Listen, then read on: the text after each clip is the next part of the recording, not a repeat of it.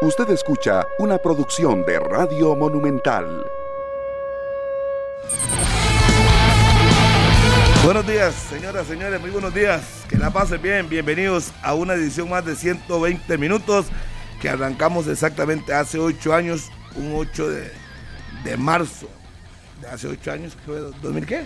14, sí, estoy como perdido en el tiempo, 2014, que arrancamos con ese espacio, obviamente esperando que cada día que pase tengamos mejor información, más discusión y todo lo que se viene a partir de hoy que arranca ya el fútbol de la primera división, arranca el campeonato, uno de los más cortos en la historia, serán cuatro meses para abrir el campo a la selección y hay muchos temas de qué hablar, ya están los compañeros en camino hacia eh, Guanacaste de cara al primer juego que será entre la ADG y el conjunto del Club Sport que desde ayer se encuentra en territorio Guanacaseco. Ya lo saben, a partir de las 2.30, transmisión monumental, arranca el campeonato de la primera edición. Don Maynor Solano Ruiz, conocido como el negro, aunque negro no tiene nada, pero bueno.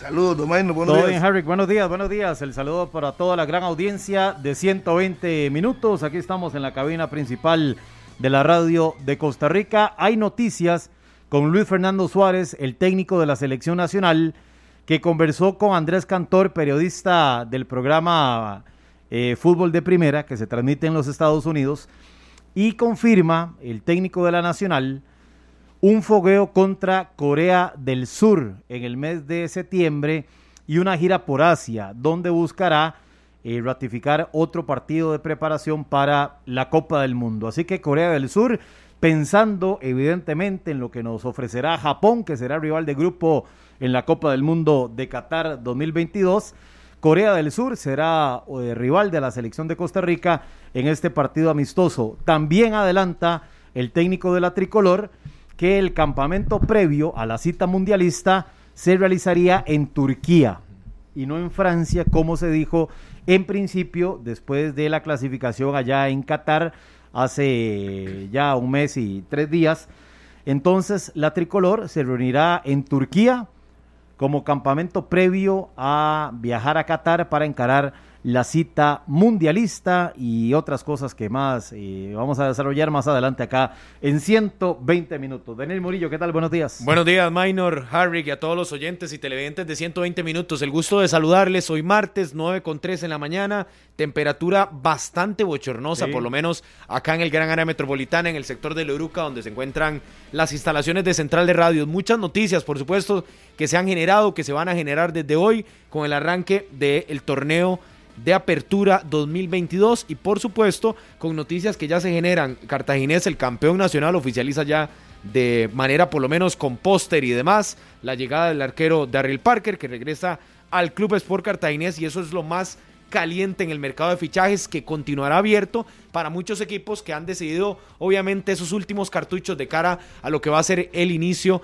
de competencias y para los que nos consultan también ahí en el Facebook Live la selección femenina que perdió ayer ante Jamaica y de esta manera queda al margen de la última posibilidad que tenía de ir a los Juegos Olímpicos de Tokio, es decir, a los Juegos Olímpicos de París, perdón, 2024.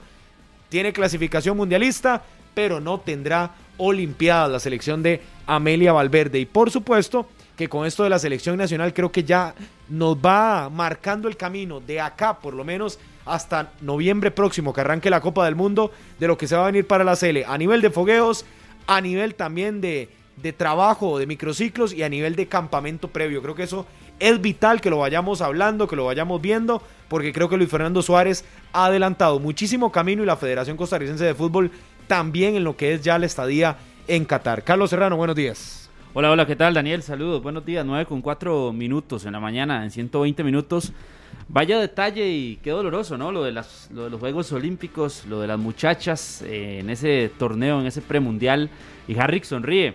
Pero vaya un momento doloroso porque volvemos en una generación que es dorada, y yo insisto en esa palabra, en generación dorada, porque es una generación con jugadoras excepcionales eh, que ya han ganado torneos centroamericanos y demás, entonces tienen algo de dorado. Pero es una generación de lujo la que tiene actualmente la selección femenina. Y Sí. qué lástima que Jamaica vuelva a ser una piedra en el camino. Pero hay que Porque que Jamaica- nuevamente Jamaica la piedra en el camino. Pero creció. Sí, demasiado. Y le No, ganó, no, no. se le ganó cuando pero, eso, es pero bueno. perdón, Harry, pero eso no es ninguna mentira.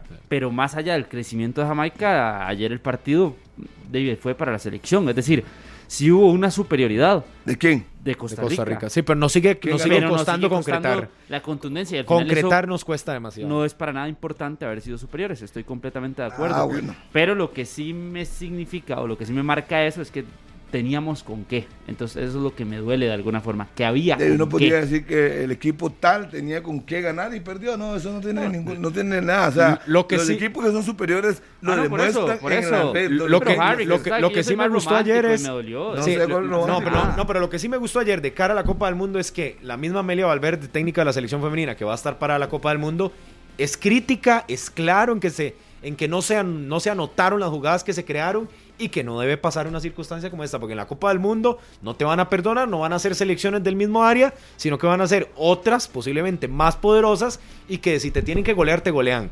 Lamentable lo de la selección femenina, una de cal, una de arena, clasificación mundialista, Que la pero no clasificación clasificación mundialista- cinco partidos, Ah, ganamos ahí dos también, y pero- tres perdidos. Pero exacto, pero eso un toque con la clasificación mundialista, porque hay que observar el panorama de No, no, no, por no, no. qué se da. No, no, no, no, no, se venga, da. no venga ¿Vas a el cuestionar la clasificación? es que no, no. ve, ese es el problema. Cuando se ponen en esa No, no. cintura, Vas a cuestionar una Bajándole el clasificación piso ya. No voy a cuestionar la clasificación a la Copa Por del la Mundo, forma, ibas a decir por la forma. tiene que entender que ¿Qué? para asistir ¿Qué a esta Copa del Mundo eran cuatro cupos de ocho. ¿Y qué? ¿Y Era una importa? obligación asistir, era una obligación. Sí, y se cumplió, era una y sí. obligación y se cumplió. Es culpa de la Pero selección el objetivo- formato. El otro objetivo que se tenía que cumplir era Juegos Olímpicos. ¿Cuál era el y ahí primordial? se- se- se- No, no, no. Yo, yo no sé si el otro objetivo era Juegos Olímpicos, porque hablar Tenía dos plazas. No, Carlos. ¿Cuál era el Carlos, primordial? dos plazas, dos plazas. Cuando tenés a Estados Unidos, a Canadá, a México en tu confederación, por favor. ¿Y ¿verdad? México- México qué pasó, por favor. Daniel, con Sí, esta a México selección? lo sacaron, Ah. por supuesto. Y- Y, y pero sigue en Canadá, campeón olímpico Y vas a dejar campeón pasar la mundial. eliminación de México. Eh, no, ¿Ah? también es un fracaso rotundo, así lo vieron ahí Entonces, en México. Y hubo Costa muchos- Rica, entonces- hubo muchos cambios. Claro. Y hubo muchos cambios. Entonces, Costa Pero yo lo que digo es tiene que también tiene mérito. que... No, no. Tiene Na- mérito de no- clasificar. Usted no puede venir Nadie a- le- no, no, bajándole el piso, Mainitor, que por la eliminatoria por un formato. Mainitor, No, no, no, por nadie un le va a quitar el mérito, porque por supuesto que lo pero le repito está- que es una generación de lujo, pero era una obligación total, era una Ajá, obligación y lo total hizo. por lo que había Y lo alrededor. hizo. Y el otro objetivo que tal vez nos pudo causar una mayor ilusión era llegar a ese repechaje Sí, claro, mínimo, sí, sí, pero al no se logró, repechaje. pero Entonces, Mundial. pero es un golpe, tiene que ser un golpe también, nuevamente, no asistir a Sí, este es repechaje, un golpe, que es claro, importante. lástima. Pero Porque- no puede porque venir a, a- tenía a- que a- marcarse a como tal. la clasificación de la selección. Y además de que hay que ser claro, ¿verdad? El repechaje es contra el subcampeón de precisamente el mismo premundial.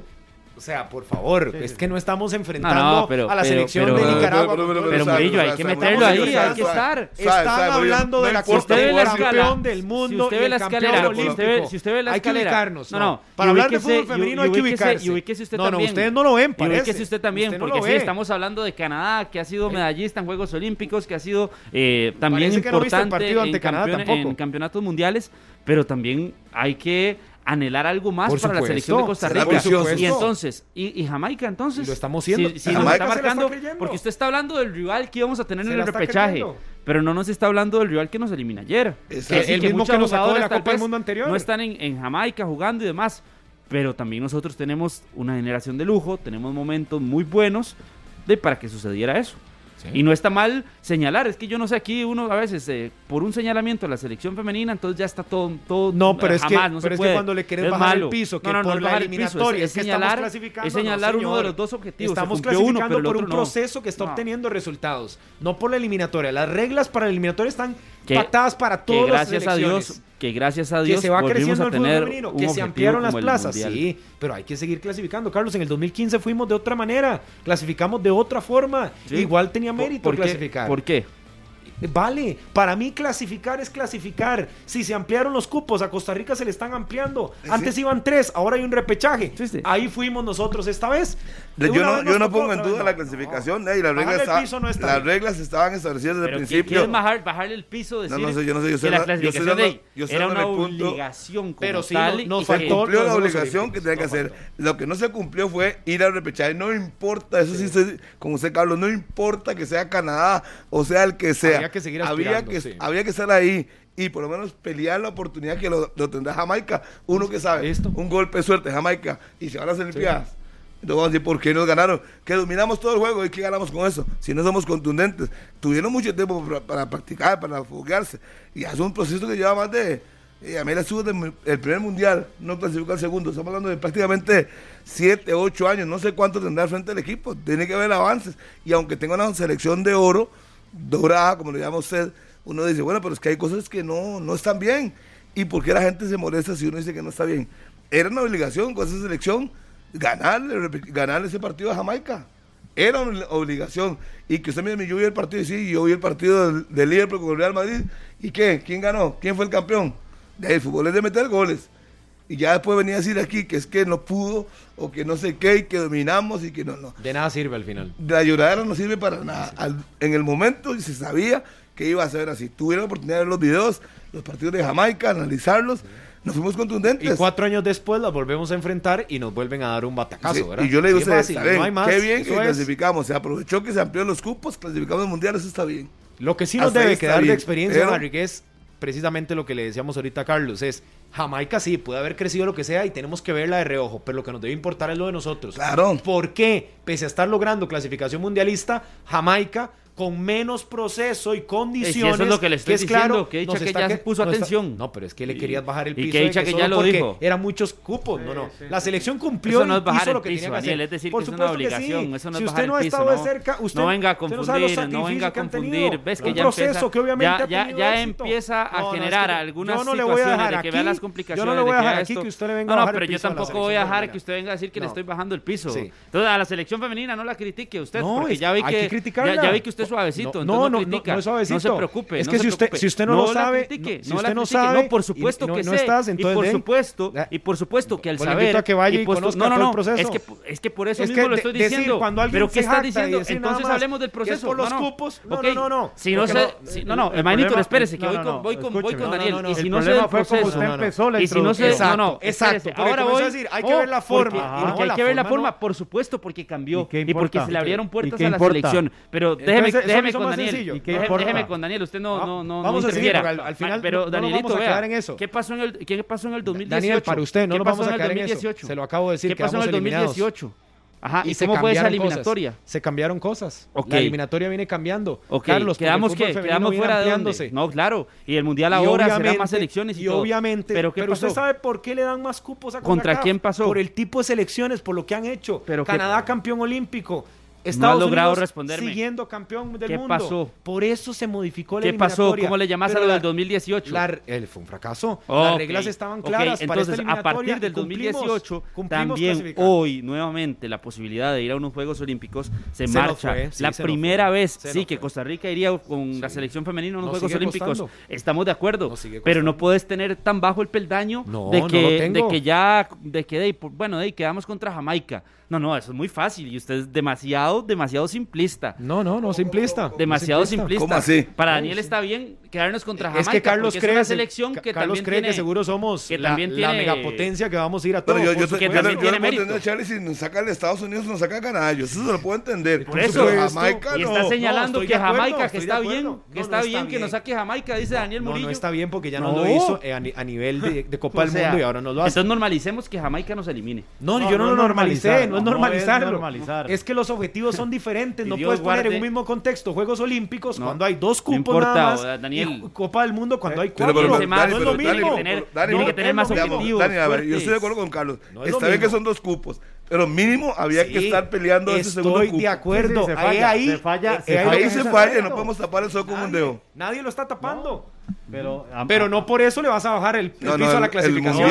Son dos cosas diferentes. No es bajar el piso, esto lo, eso lo entendió usted. Y si ocupa clases, fue usted el que empezó ocupa clases de interpretación y de entendimiento. Live para que vean lo que le están poniendo. Tengo muchos profesores. Todo el mundo lo escuchó. Tengo muchos profesores que le pueden dar clases de interpretación, Danielito. Métase porque eh, muy mal, muy mal con esa interpretación. Bueno, fatal, Danielito. Metámonos. Al final de cuentas, pasó lo que pasó y la selección tiene clasificación a Copa del Mundo y no estará en los Juegos Olímpicos de París. Más fácil, el fútbol masculino y femenino no estará en los Juegos Olímpicos como es usual. ¿O usted recuerda la última vez, 2004? Esa fue la última vez que fuimos en masculino y la única que lo hemos logrado en Atenas 2004. Hoy arranca el campeonato Apertura 2022, compañeros, Herediano ante Guanacasteca. Herediano ya se fue, estará enfrentando al conjunto de la ADG a partir de las 3 de la tarde. Dígame. No han habido cambios, no se han señalado ningún tipo de modificación en la selección sub-20, ¿no? No. Después del fracaso, que lo hablamos un fracaso gigante. No, no, ha pasado nada. Duerme el, sueño de los justos, duermen ahí. De momento no han tomado decisiones. Pero eso no quiere decir que no, hay competición. O sea, Vladimir era eh, técnico el staff de la federación. Ya verán qué harán con él, si le dan otra selección pero, o no harán, pero por ahora no se ha tomado ninguna eh, eh, decisión. Eh, ese es un temazo que en algún momento vamos a conversarlo cuando tengamos chance, pero en divisiones menores la fe de fútbol, di, algo tiene que hacer. Y lo venimos diciendo hace rato, pero algo tiene que pasar. Porque fracaso tras fracaso no podemos seguir ahí. Traen a Popeye, fracaso, aunque Popeye fue, el último, el último que clasificó. pero ha estado mal, nos ha ido muy mal en, en divisiones menores. Y es que uno a veces no entiende. Hay una regla, hay campeonatos de liga menor, ¿y por qué nos cuesta tanto? ¿Será la, la escogencia de los futbolistas o van siempre a lo que era antes, al suave, a lo que yo aquí nomás y listo? No, es, no van a los, a los lugares a buscar futbolistas. Pero los tenemos, vea, cuando yo hace, hace pocos años me enteré del tema de la Liga de Ascenso que también tenía procesos juveniles. Y cuando veo la cantidad de jugadores en una FUT U20, en una FUT U17, en Liga de Ascenso 20, en Liga de Ascenso U17, yo digo, jugadores tienen que haber y tienen que estar mapeados. La El tema es que no, exacto, los que están llegando al final a la selección de no son. Porque cuando te das cuenta que la base de una selección sub-20 era la de la liga, pero el equipo que estaba campeonizando era el del Saprisa, de ahí decís, aquí hay algo que no conecta, ¿verdad? Algo como que no está bien aceitado. Y si hablamos del Santo, del Carmelita, que fueron campeones durante muchos años. Durante muchos años. ¿Y cuántos jugadores tenían? Sí, muy pocos. Muy raro, muy raro.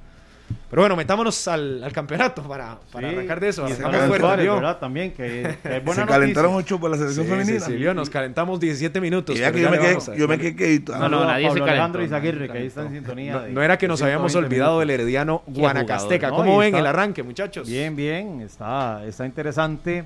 Eh, una incógnita lo que va a presentar el cuerpo técnico de la, de la ADG y también la situación de el Herediano que llega evidentemente como favorito a esta eh, fecha inaugural del campeonato Apertura 2022. ¿Cuál va a ser la tónica del conjunto rojo amarillo? Bueno, tratar de cambiar eh, los arranques de campeonato que tuvo tanto en la apertura como en el clausura. Eso yo creo que será la principal misión del técnico Hernán Medford.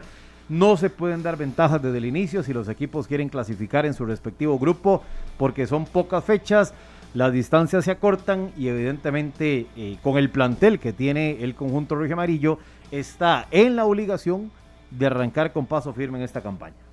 Y lo tiene muy claro, ayer hablábamos eh, con Pablo Salazar y hablábamos también con Roberto Carpio y el preparador físico, la tienen clara y dicen que no es excusa, ya todos sabían.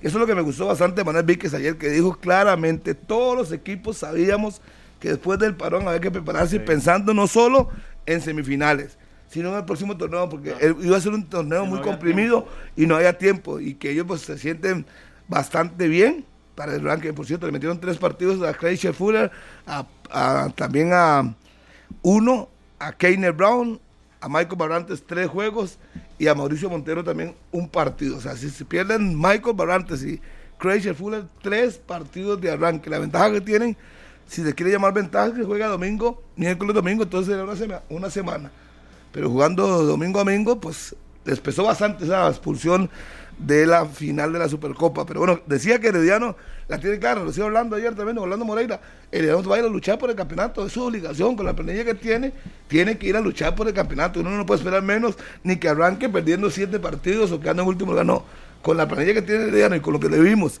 el pasado eh, sábado. yo creo que es parte como uno de los candidatos importantes, tiene un buen equipo tiene buena banca. Ya veremos si el manejo de Hernán Medford, que la tiene clarísima, Bueno, pero eh, van a buscar el título. Lo, Veremos. lo dijo Hernán, ¿verdad? Tiene seis bajas el Club Sport Herediano para el arranque del torneo. No solo sus tres ofensivos, que ayer lo comentamos, lo de Brian Rojas, lo de José Guillermo Ortiz, lo de Gendry Ruiz, sino también que ahí se le suma lo de Keiner Brown y el otro caso, Aaron Salazar, me parece, que es el otro ahí también que está pendiente. Entonces, esos más Fuller, seis.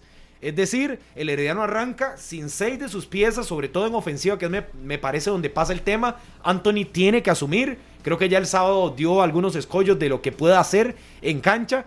Pero es claro que el Herediano tendrá que echar mano de esa gran planilla que tiene, porque realmente que pese a las bajas, tiene jugadores con que salir adelante. Y yo del Herediano espero, igual que lo decía ayer, que el Herediano no, no se aguante a la fecha 4, 5, 6, cuando ya el torneo va No súper avanzado. En esta ocasión, motores. para arrancar motores. Y creo, y creo que en lo de Hernán se nota el sábado, que el equipo está buscando estar a tono desde la primera Nada fase. más un Lo de paréntesis, Hernán- nada lo de más Hernán un se segundo, nota nada más. siempre, ¿no? Un, un paréntesis que cuando Daniel dijo ahora que la última fue en el 2004, pues sea claro que hemos ido tres veces, en el 80 y Ah, el perdón, 84 los Juegos Olímpicos.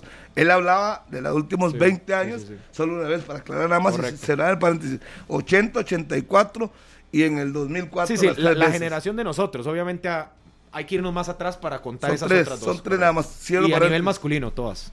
Cierro paréntesis, continúe, don Carlos. No, no, no, lo que decía es que de lo de Medford yo creo que él nos ha demostrado a lo largo de su estadía en el fútbol nacional que es un técnico que busca eso, que es un técnico ganador, que es un técnico que yo creo que no va a pestañear al inicio con su equipo en ningún momento y que a partir de hoy, en las primeras jornadas, Herediano va a demostrar fortaleza, Herediano va a demostrar eh, que tiene mucha capacidad, que tiene eh, un talento de muchos jugadores importantes y me parece a mí que más bien Herediano tiene con qué iniciar. ¿Y sabe por qué lo digo? Porque tuvo mucho tiempo de trabajo. Y ese tiempo de trabajo para mí es el principal beneficio de Herediano en este inicio del campeonato. El hecho de haber tenido la pretemporada, de tener prácticamente también un mes antes, pero juntar a eso la pretemporada que tuvieron en Guatemala, eh, jugar algunos partidos, darse cuenta el técnico del material que hoy tiene en el equipo y entender muchas situaciones. Y además, el otro punto y la otra arista que para mí es ventaja para el Herediano o que le beneficia mucho es la cantidad de seleccionados. Ese para mí es un punto y- aparte. Que le beneficien la, incluso en la competencia interna Eso, del eso. plantel. Claro. ¿verdad? Que se traslada, o uno espera que se traslade al terreno de juego, donde probablemente veremos la mejor versión futbolística del Herediano de los últimos torneos, pese a que ganó un título eh, recientemente, pero no lo hizo eh, realmente jugando bien desde la fecha 1, eh, demostrando de principio a fin que fue el mejor. Recordemos todo el camino que tuvo que hacer el Herediano para llegar a, a ese título. Creo que los refuerzos le han sentado bastante bien. Hablábamos de Douglas López, el exjugador del Santos de Guapiles. Se ve con una confianza, se ve con buen fútbol, quiere estar en la lista de Copa del Mundo, eh, está respaldado en el buen sentido por el técnico Hernán Medford, por la dirigencia. Eh, entre más jugadores meta Herediano a la selección, el beneficio es total, no solo en lo deportivo, sino en lo económico, en un año que, que en ese aspecto será determinante para el conjunto rojo amarillo. Es un equipo que está bien conformado y, y sea Carlos el técnico, obviamente guardando las distancias, eso lo pongo simplemente como sarcasmo. Es un equipo que está muy armado tiene buena banca. Y ustedes los jóvenes tienen herediano, tienen hambre. Hoy está lesionado Jefferson Bennett y a Sí. punto que lo vendan. Eh, ahí apareció. Kenneth el- Vargas ya se reincorporó, estuvo Sí, lesionado. también, no, no creo que esté hoy, pero estuvo lesionado y ya empezaba a entrenar esta semana. Es que eso es lo que me llama la atención, por eso yo le marcaba lo de la ofensiva, porque cuando vos te quitan esos tres jugadores en cualquier otro club, estuvieran casi que con alarmas Claro. más que encendidas. Claro. Pero el Herediano le toca asumir. Yo creo que nadie duda de Anthony Contreras siendo el No, titular no. del Herediano. No. Ya lo demostró. Y ese recambio podría venir ya sea con lo de Kenneth Vargas o la posibilidad que hablábamos ayer de adelantar un poco a John Jairo Ruiz. Y Me tiene parece y que. tiene Arturo y Campos. tiene a Arturo Campos, sí, pero que obviamente tendrá ¿Qué? que, con, el, con, la, con el- la consecución del título, tendrá que también meterse a nivel físico. Es que lo de Arturo se No, no, le pero más bien, pero partidos. claro, pero más bien él llega muy bien físicamente. Exacto, Claro. Eso es lo que veo, que ahora, muchísimas Y, gracias. pero entonces. ¿por qué reincorporarse? Gracias, si más bien llega muy Porque- bien. No, Porque que, en el Herediano digamos, no ha estado. que se acostumbre No, no, al ritmo, nada más. Pero a la idea, ya es un Nada tema más, de, pero eso da una semana, dos semanas, mucho. Es que me, voy a me pedir un dice, cafecito, me dice, que el tema físico y no tiene... Pero tranquilo, no- está, comenzando. Hoy quiere pelear con alguien. Hoy No, no, anda- El hombre anda con ganas. No, hoy Está sí- como un alcázar. sí, tengo Está ganas, tengo ganas. Yo, tengo yo ganas creo de que pelear. es, yo creo que es el saco. Chelita, Tengo ganas de pelear. una Eh, agüita aquí usted no, hombre, no, no se, no, Yo creo que es por el saco. no me hable. Ya anda así no me hable. No, no me pero hable. lo, lo que te quería decir con esto es que sí, lo que pasa es que no es una realidad probada en el Herediano. Yo creo en las condiciones de Arturo Campos. Ayer, pero- ayer pero hablamos de que tiene probada- Jairo Ruiz ahí para eso. ocupa. Exacto. Las Eso- a mí lo que no me que calzó es asumir, A mí lo que no me calzó fue el tema físico, porque llega bien, muy bien físicamente Arturo Campos. Es incorporarse a la, a la idea, Al Herediano Y habla muy, habla muy bien de Angel eh, Escobar. Yo no, le, no lo vi. En Grecia no lo vi- yo no lo vi bien. mucho. Sí, yo en- Pero bueno, yo en le voy a dar el beneficio de la duda por ser joven. Está en el Herediano, le tienen confianza. Pero yo veo que todo el mundo habla, me habla bastante de él. Sí, pero yo, ver lo, yo lo vi el sábado y... No, No, le ¿verdad? dije, ¿qué onda deuda? No, ¿Sábado? normal. Yo con Grecia lo vi más, en más partidos y Dino. Por eso, yo lo vi el No- no sábado y lo veo normal. Sí, sí, ah, pero la, Herediano tiene un as de hoja a la manga. Si eventualmente tiene problemas delanteros, tiene a John Jairo, aparte de ser rápido, es potente y puede ser el ¿Sabe hombre. quién, a quién vi muy, pero muy bien y que viene siendo demasiado regular? Ariel Soto. El sábado lo Sí, vi ¿verdad? firme, seguro, Más maduro, yo creo un jugador ya. Bueno, es que- anticipando. a o sea, lo vi bien, bien, él es bien. contemporáneo mío, ya está, ya en los 30, Claro, yo claro. creo que ya tiene que, ya, ya está uno en otra, en otra edad donde ya que Claro, pero vea, pero Se véalo jugando titular en el Herediano, Sí. líder de la defensa junto a, a Basulto. Y un perfil izquierdo que no es tan usual también. Que y, son y pocos, tirándose hacia lateral porque centra Pero bien. usted sabe, que Maynor, que, en el caso de Ariel Soto ha tenido una constancia muy, muy, muy grande cuando está en la cancha, cuando está eh, como ese defensor central del Herediano. Ha tenido algunas lesiones, le recuerdo una en el dedo del pie, eh, le recuerdo otra, pero a partir de dejando fuera las lesiones, Ariel Soto ha sido un jugador muy regular. muy regular, muy constante, que después de todo lo que vivió llegó a ganarse un campo bien Estuvo en ganado. Alajuelense, Sporting, creo. Sí, No, en la U, en la en U, la en UCR, la U, sí. y luego Herediano. Sí. A partir de la U, a partir de la U el momento es un momento para él donde deja el fútbol, ¿verdad? Y él deja el fútbol y, sí, sí, sí. y fue que recibe la llamada de Jafet, eh, le ofrece estar en el equipo y se empezó a ganar un campo Y su paso aquel por el fútbol irregular. de, de la segunda con el equipo Exacto. de la liga, el 11 de abril. Ah, Hay muchos jugadores de esa generación que terminaron perdiéndose, yo no sé por qué, y todos viniendo de Liga Deportiva Alajuelense. De Una generación de- que vivió de- cosas de- rarísimas. de- bueno, bueno, del español. Y también está lo de Aarón, ¿verdad? Que Aarón Sí. vivió una circunstancia similar y todos son de la misma generación porque lo referencio bien, porque son de mi misma edad. Y Aarón vive igual. Se va a San Carlos, se va a retirar del fútbol y regresa y vean la figura que es ahora Aarón Cruz. Le pongo otro, Ariel Contreras. Ustedes tal vez no Ah, lo no, recuerden. Ariel, pero Ariel También ya- le pasó igual. titular sí, en de Colombia. selección. De selección, Ariel Sub-20. Soto. estuvo mucho tiempo en Punta Arenas en segunda Al división. borde también de irse. Sí. Extraño lo de algunos de estos, pero por dicha que se han rescatado. Y lo de Ariel creo que es una realidad como pilar en la defensa del Herediano. Inclusive banqueando eh, a otros futbolistas con más experiencia, con más bagaje y compitiéndole en otrora a centrales que tuvo el Herediano, como lo de Pablo Salazar eh, y otros futbolistas que obviamente están. Yo la... La línea más clara que veo en el Herediano es la media cancha. Me parece que tiene demasiadas herramientas con lo de Jelsin Tejeda, con lo de Jefferson, con lo de Franco, con lo de John Jairo, con lo de Gerson. Pero que O sea, yo creo que los dos están es muy clarísimo. definidos. Lo de Douglas López y lo de Jelsin Tejeda. Lo de. Jelsin Tejeda, que es. Yo. Es el Titularísimo, Para es el mí es el, el- el es el jugador. del el jugador más importante de, que tiene. La mayor el referencia Herediano. cuando no está Gendry Ruiz. Para referen no, no, aunque esté Jendrik Ruiz, para Sí. mí es el más importante, eh, Jelsin Tejeda, con lo que aporta eh, en el liderazgo del equipo, en la cancha, eh, no, no da una bola por perdida, y lo de Jelsin es, para mí es muy admirable. Para mí es un jugador que el torneo nacional le queda corto a Jelsin Tejeda. Ah, pero aquí vino a recuperarse.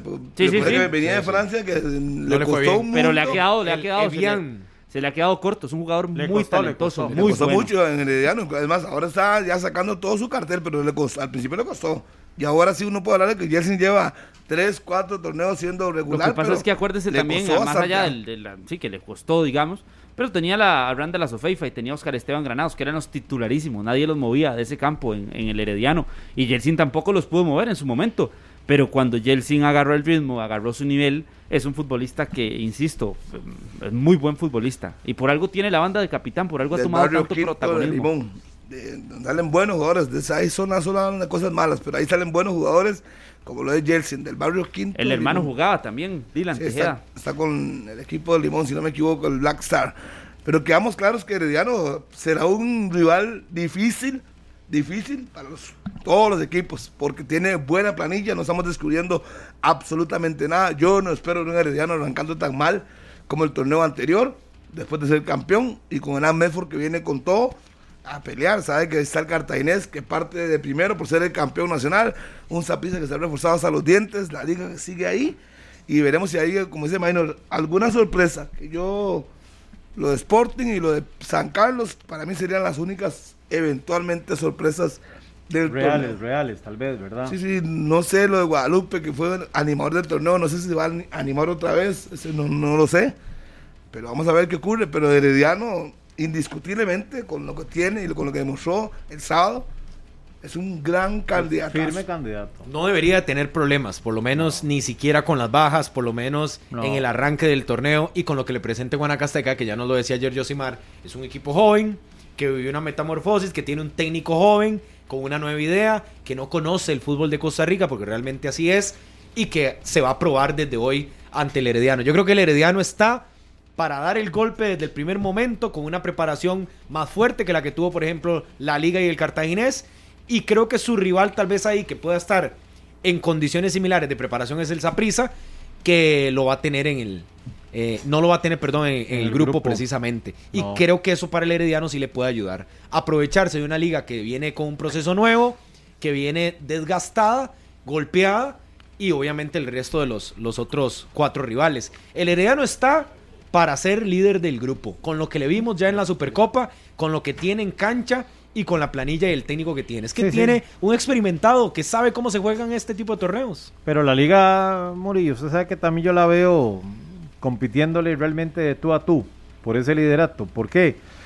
Lo decimos, la, la- la planilla de la Liga es muy amplia y además eh, no utilizó a tanto jugador que me parece, digamos, lo de, lo de Alex López, si el hondureño está ya completamente recuperado luego de la, de la final, que me parece fue más una recarga muscular, el, el típico arratonamiento.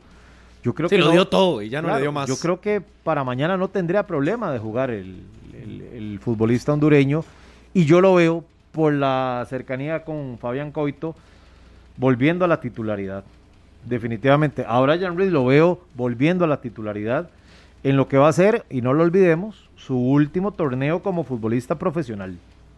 Hay que entender eso, ¿verdad? También. Sí. ¿Cómo va a y lo manejar que Fabián significa. Coito el tema de Brian Rees en su última etapa como futbolista? Lo que yo siempre he dicho y lo volveré a decir hoy, si tienen que salir de titular, que salga de titular y lo sacan cuando ya no aguante o cuando no rinda. Eso de que lo metan a cerrar partidos es complicado. Para sí, es A mí me parece que es Yo no mejor que lo pongan de entrada. claro, de- de entrada. Que dé lo que tenga que, Que dar y listo. Sí.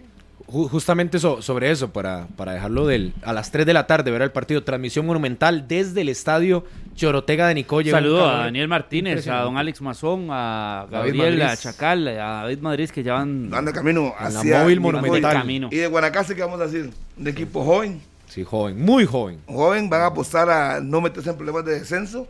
Lo Ha de Brandon que todavía que- hoy no lo van a tener, ¿verdad? Ojo. No, no, hoy no pueden. Pero decían que la idea de ellos es que el Chorotega Nicoya les salve la categoría, hacerse fuertes en Tiene casa y buscar pellizcar algo afuera. Me parece que la media tiene que ser esa. Que no vamos a Guanacaste ganando fuera de casa, ni en el Morera, ni tampoco en el estadio de Heredia, sea el Nacional A, o sea a- a mí me sigue. Muy difícil. Ayer se lo preguntaba a Yosimar directamente, pero a mí me sigue llamando la atención lo del técnico. Yo no sé si ustedes meten las manos al fuego, pero es que yo no, No, puedo. no, si no, lo, si no, no lo conozco, Está o sea, loco, si no sé ni qué, no, no, jamás. Pero es que a mí me parece una apuesta Démosle- arriesgadísima. démosle el arriesgadísima. Lo que pasa- Maynor. lo que pasa es que- lo que cuando pasa es los que ellos no equipos juegan mucho. No, cuando los equipos guanacasteco hacen eso, yo hasta que. Sí, yo digo, pero por Dios. Pero bueno, hey, están haciendo una apuesta. a usted un técnico desconocido lo hizo campeón nacional, ¿verdad? Su Remy. Sí, pero las condiciones y las formas. Y la ahí, planilla. sí, la Ah, no, no, no, no, era- yo digo yo. no, ya- Es que habla de los ala- técnicos. Le- les cuento una experiencia. Claro, Al claro, minuto claro. y algo, ¿Y al porque equipo lo ponían a foguearse siempre contra el alto rendimiento, que era donde estaba este servidor, ¿verdad? Pues no teníamos tan buen nivel. Y obviamente, y claro, nos goleaban. Entonces Liberia le ganaba todos los partidos al alto rendimiento. Hablo de Liberia mía con Jack, eh, con Don Alain Alain Guijardí. Jacques Remy era el que le hacía la sinergia del banquillo, que era el delantero y todo. El hombre se, se sentaba en la grada del Edgardo Baltoano, en la grada más alta, desde ahí dirigía. Ni siquiera Ni se asoleaba. Ni se asoleaba. se y a así fue campeón. A una cosa. Así fue Ah, campeón. voy a decir una cosa. Y se lo agradezco. Varios técnicos, yo cuando cubría, Amigo mío en cuando, redes era, cuando yo era reportero, hacían lo mismo. Badu Vieira De lunes a jueves se sentaba, ya era las instrucciones de Juan Diego que estaba, hacía todo el trabajo y él se quedaba viendo y me decían, porque antes se podía ver entrenamiento, el domingo voy a poner a ese. Hace rato no juega, le voy, voy a hablar con él. Y al rato, terminaba el entrenamiento, lo llamaba y le decía, vas a jugar el domingo. Hoy es martes, concéntrese, quiero verlo. Hice un fogueo, un paréntesis, contra un equipo ahí en Alajuela y vio a Froilán. Y se dice, ¿cuántos son? ¿Quién es ese? No, va a jugar aquí, eh, el proyecto San José. El domingo juega, me dice. Yo, ¿cómo? Contra, Cartagena, contra Cartagena fue Harry. Creo que fue el Sí, ¿verdad? dice, el domingo juega. Digo, profe, pero lo acabas de ver. Me dice, tiene buen, buen fútbol. Va para adentro el domingo. Entonces, eso que hacía el técnico de Eh, Liberia, me. ¿Quién era? ¿No se acuerda? Y no lo acabo de decir, Froilán. Ah, era. Eh, ¿Quién era? Froilán. Nada más y el, y el domingo. Estaba, con- eh, estaba está en el gestionando una situación para ahorita en cuestión Ok, de minutos. Entonces, y, y los puso el Sí, domingo. y eso es así. Entonces, lo que digo, Eso los así. técnicos europeos normalmente o brasileños se en son. ahí ya el jueves y viernes se meten en el entrenamiento. Y también porque confían, Harry, que en lo que tienen y el, y el acuerpamiento que le dan los de experiencia. Yo siento que en el Liberia pasaba eso. Pero bueno, ese es el partido para las 3 de la tarde. 3 de la tarde comienza el torneo Guanacasteca ante Herediano. Hoy. Clarísimo. Hoy Hoy, mismo, hoy mismo. Transmisión monumental desde las 2.30. Minor peloteaba ya lo de la liga, que es precisamente el equipo del que vamos a analizar, que jugará mañana, igual que lo del Saprissa y el resto de la jornada. Pero lo de la liga ayer presenta a su técnico, a Fabián Coito, con eh, sus dos asistentes, lo de Martín Arriola, que es el que va a terminar dirigiendo mañana a las 2.30 en Tibás. Ven cambios, ven modificaciones en la liga. Una liga que con Fabián Coito solo entrenó ayer, lo hace esta mañana y mañana el partido que no va a dirigir. Espera Fabián Coito estar en la fecha 3, por lo menos Sí. cuando logre resolver lo del permiso de trabajo. Lo que podríamos empezar a, a ver de arranque es cuál va a ser el guardameta. Ese es un tema. Y se lo preguntaron ayer. En la Liga Deportiva Alajuelense dijo que Guardia Alfaro prácticamente era el que iba a escoger e iba a hacer la recomendación al cuerpo técnico eh, de la liga. Ese es el primer cambio que podríamos ver en el equipo rojinegro bajo la era de Fabián Coito. ¿Y a para usted quién debe ser, Exacto, sí? Yo tenía la misma duda. Yo creo que va a ser Moreira. ¿Crees? Pero si lo pudieras escoger vos. Ajú.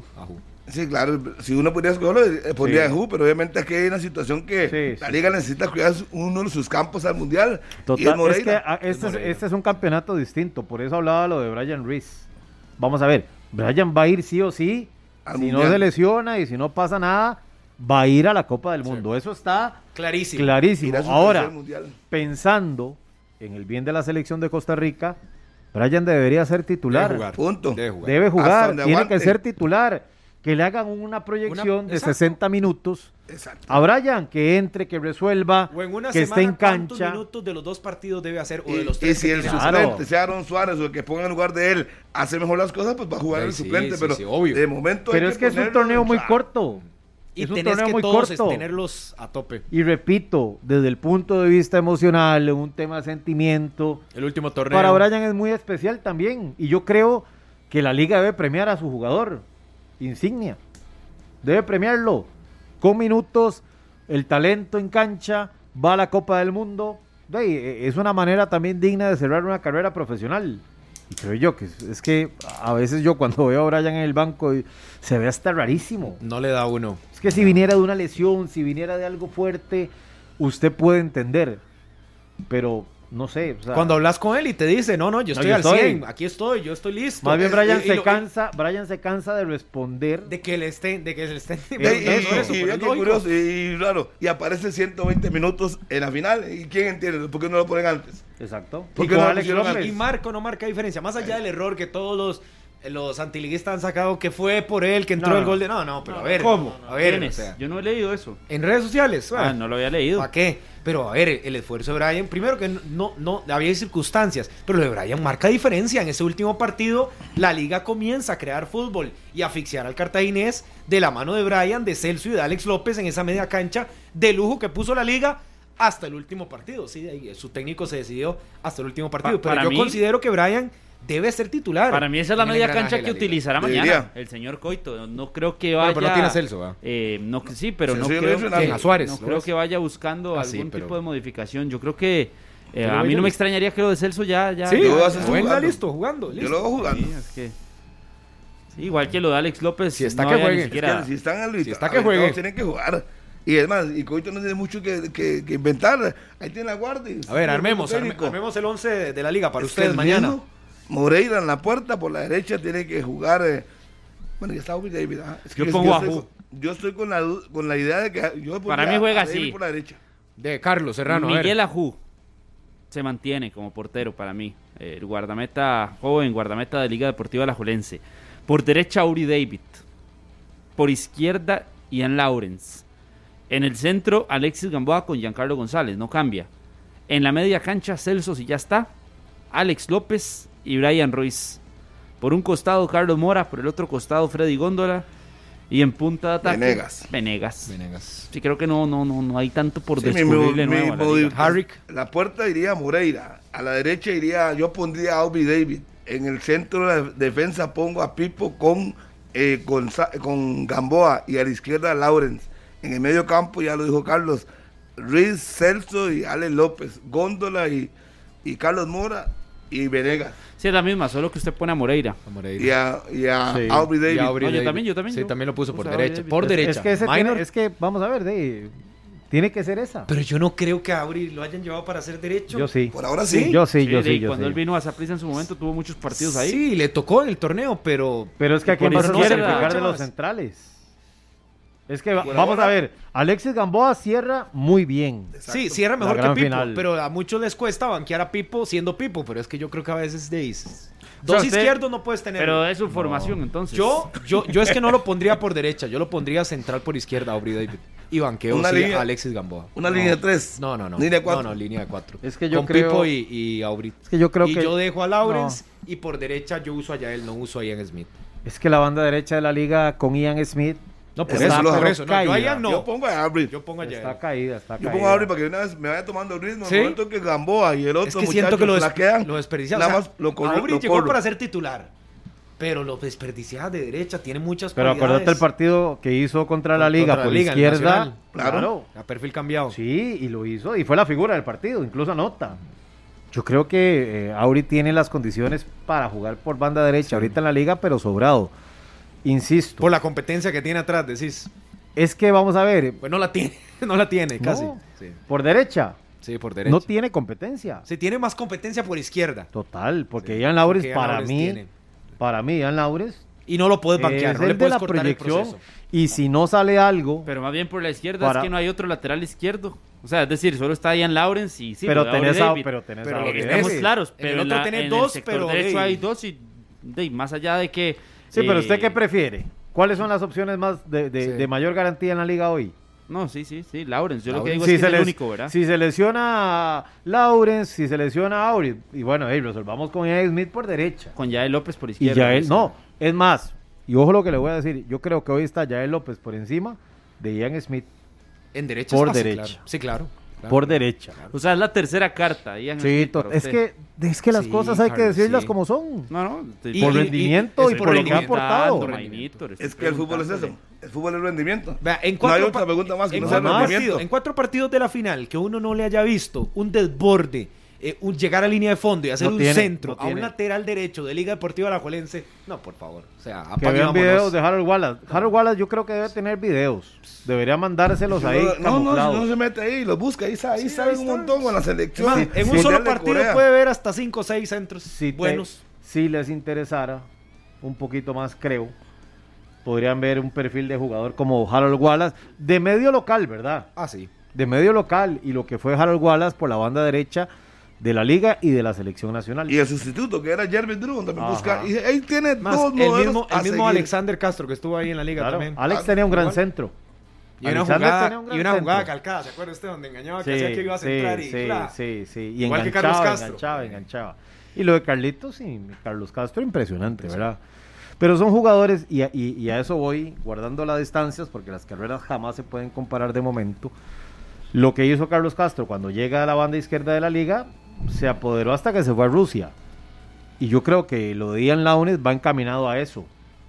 A ser el amo y señor de la banda izquierda de la Liga Deportiva Alajuelense. Lo ha hecho bien, tiene personalidad. Eh, no le pesan los partidos grandes, ya lo demostró con selección Bueno, ante Estados eh, Unidos. Herediano le pesó en el Morera Soto. Pero claro, ¿de cuántos que ha enfrentado? Sí, por eso sí. No todos tienen noches No, O sea, que perfectas. yo no. comparto eso y ahí es donde No, uno vuelve ah. a ver para atrás un poquito y se da cuenta, por ejemplo, aquel partido en el Fello Mesa donde repentinamente Lawrence pasa el banquillo, Sí. en donde aparece. ¿Se lo ganó?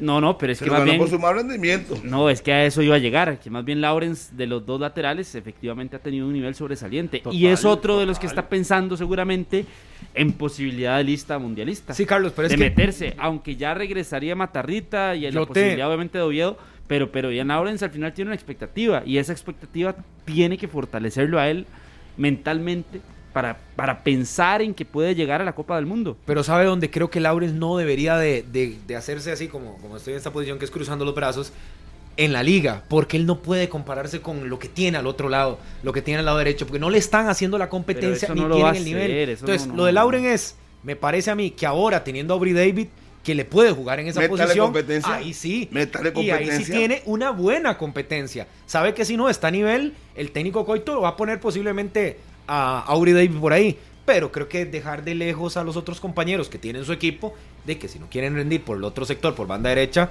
pues será cosa de ellos. Pero creo que lo de Lauren sí es proyectado para que sea titular, para que tenga ritmo, que corrija esos pequeños detalles. Pero ese que, detalle, por ejemplo, con Terediano, eh, de ahí ese un error que le costó a la liga Sí, sí. expulsión y demás. Pero yo insisto, Daniel, ese detalle de la competencia que usted habla de Auri para Ian Lawrence, me parece que es más competencia Auri para Ian Smith y por Jael López, que son los que tienen que tal vez demostrar aún más. Que ojo, Jael López termina ganando el espacio para Sí. renovar su ligamen con Alajuelense. Y esto también Para es porque ficha la- en la gerencia deportiva eh, están satisfechos con lo que rindió el jugador, con lo que hizo el jugador. No, y que quieren despertar a, a ver Sí. si despierta algún día Eh, Ian eh, Smith, como para que entonces, entonces basados, basados en ese aspecto, pero en el hecho también de que hay dudas por el sector derecho, Auri va a esa posición. O sea, Es que tiene que empezaría jugar. esa- en esa posición, porque Ian Lawrence no ha generado las dudas que sí lo han hecho los otros dos. Sí, pues yo, yo no veo banqueando al lateral izquierdo, veo más a David arrancando por la derecha, que es el lugar más flojo que tiene la liga, y obviamente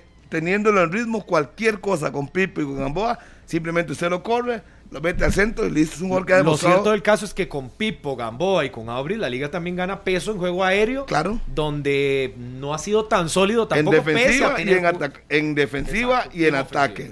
Claro. Sí. Ahora, ustedes ayer me vendían el tema de que cuando estuviera el toro, que ya podía usar dos, es decir, esperamos al Me toro vendían. para ver lo de Coito con dos delanteros. Es o, que la o liga- podría ser ya mañana una La sorpresa. liga, por su historia, siempre jugó con dos en punta. Yo no sé por qué últimamente, De bueno, desde Carevic para acá, Le cambiaron, le cambiaron la, le forma. cambiaron la fórmula. Pero el equipo, de siempre que yo recuerde, David Díaz con Fonse de Car, recuerdo a Víctor Núñez Joseph con Miso. con Miso, etcétera. Solo por dar un ejemplo. Pero la liga debería jugar con dos delanteros. ¿Qué es el miedo? Mi pregunta es, ¿qué es el miedo? Un equipo que está obligado a ir al frente. Tiene que ir al frente, tiene que poner los delanteros.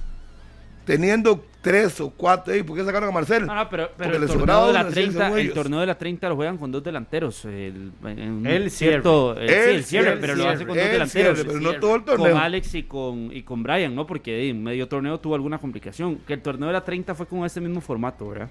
Por cierto, eso es un. Sí, pero para un mí, y cual, cual sea el torneo, debe de jugar con dos puntas. Eso es lo que la gente, para eso paga su boleto. eso, y si no está el toro todavía, ¿quién debería ser el segundo punta? No, es que ahorita tiene, bueno, pues ahorita con el cliente que tiene, tanto Mora como Góndola le están ayudando a Venegas. Entonces, por ¿Y- ahora, y vamos por a no resolviendo. a Dorian ahí, tal vez como una opción con Johan Venegas. ¿Y a quién sienta? Sí, es que por eso, puedes sacrificar a alguien en la media O cancha. adelantar a Góndola y meterle a alguien por el por ahí. Pero ¿a quién sienta de los tres mediocampistas? ¿A Brian, a Alex o a Celso? O sea, entre Alex y Brian. Sí, yo creo que entre Alex. y Yo creo que Sí, Celso no se Celso es. Celso y 10 más. Yo diría ¿Cómo que sería terminó? Brian. Y que Brian vuelva a tomar un rol raro, con más protagonismo a la hora de ingresar. Es que ah, muchas veces el señor Rudé eh, aguantaba, aguantaba hasta que eh, simplemente lo dejaba si sin estamos hablando que minutos. Brian debe jugar, yo creo que Eh, El Chunche en algún momento planteó, Mauricio Montero, hablo en Conexión Fútbol la semana anterior, creo, planteó el tema de, de que la liga pudiera jugar con un falso 9 y que fuera Brian. Pero yo ya no lo veo a Brian haciendo esas funciones detrás del punta y siendo otro punta, obviamente más retrasado y que en muchas ocasiones jugó ahí, pero no sé si el nivel actual de Brian le da para Es que si usted, le quita, si usted le quita responsabilidades en el medio, no, no le dé tanto recorrido, le puede alcanzar. O sea, que sea Celso y Alex que se encarguen de, la, marca y que él no tenga que hacer tanto recorrido. Yo creo que el recorrido de Brian sería del área grande hasta la media cancha. Cortándole el recorrido, entonces él podría aportar mucho más. Eh, sabemos que es hábil eh, con su pierna izquierda, mano a mano, pero si usted lo pone a defender y atacar y lo matarse en 50 minutos.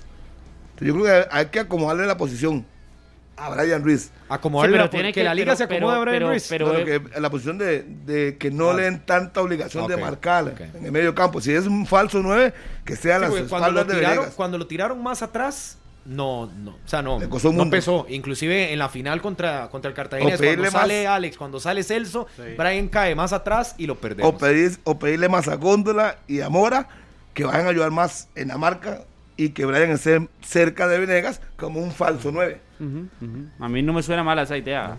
O eso que dijo el Chunche en realidad, porque, porque más bien lo de Brian hoy en día tiene que ser mucho con la pelota, mucho trabajo con la pelota. Es un jugador muy inteligente. Entonces, cuando él tiene la pelota, eh, busca que el equipo pueda fluir de mejor forma. Ese para mí es el punto principal de Brian Ruiz hoy en cancha. No es que genere un desgaste total a los volantes como con mucho eh, traslado, es tener la pelota y generar el desgaste con la pelota. ¿Y cuál es la propuesta de, de, Fabián Coito pensando en que fue defensor, que Martín Arriola es defensor o fue defensor?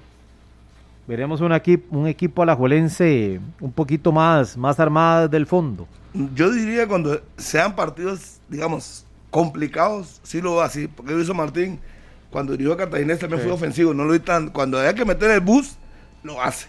Pero normalmente lo que tengo la referencia de Martín Arriola, porque no voy a comparar lo de Jicaral. No, no, no.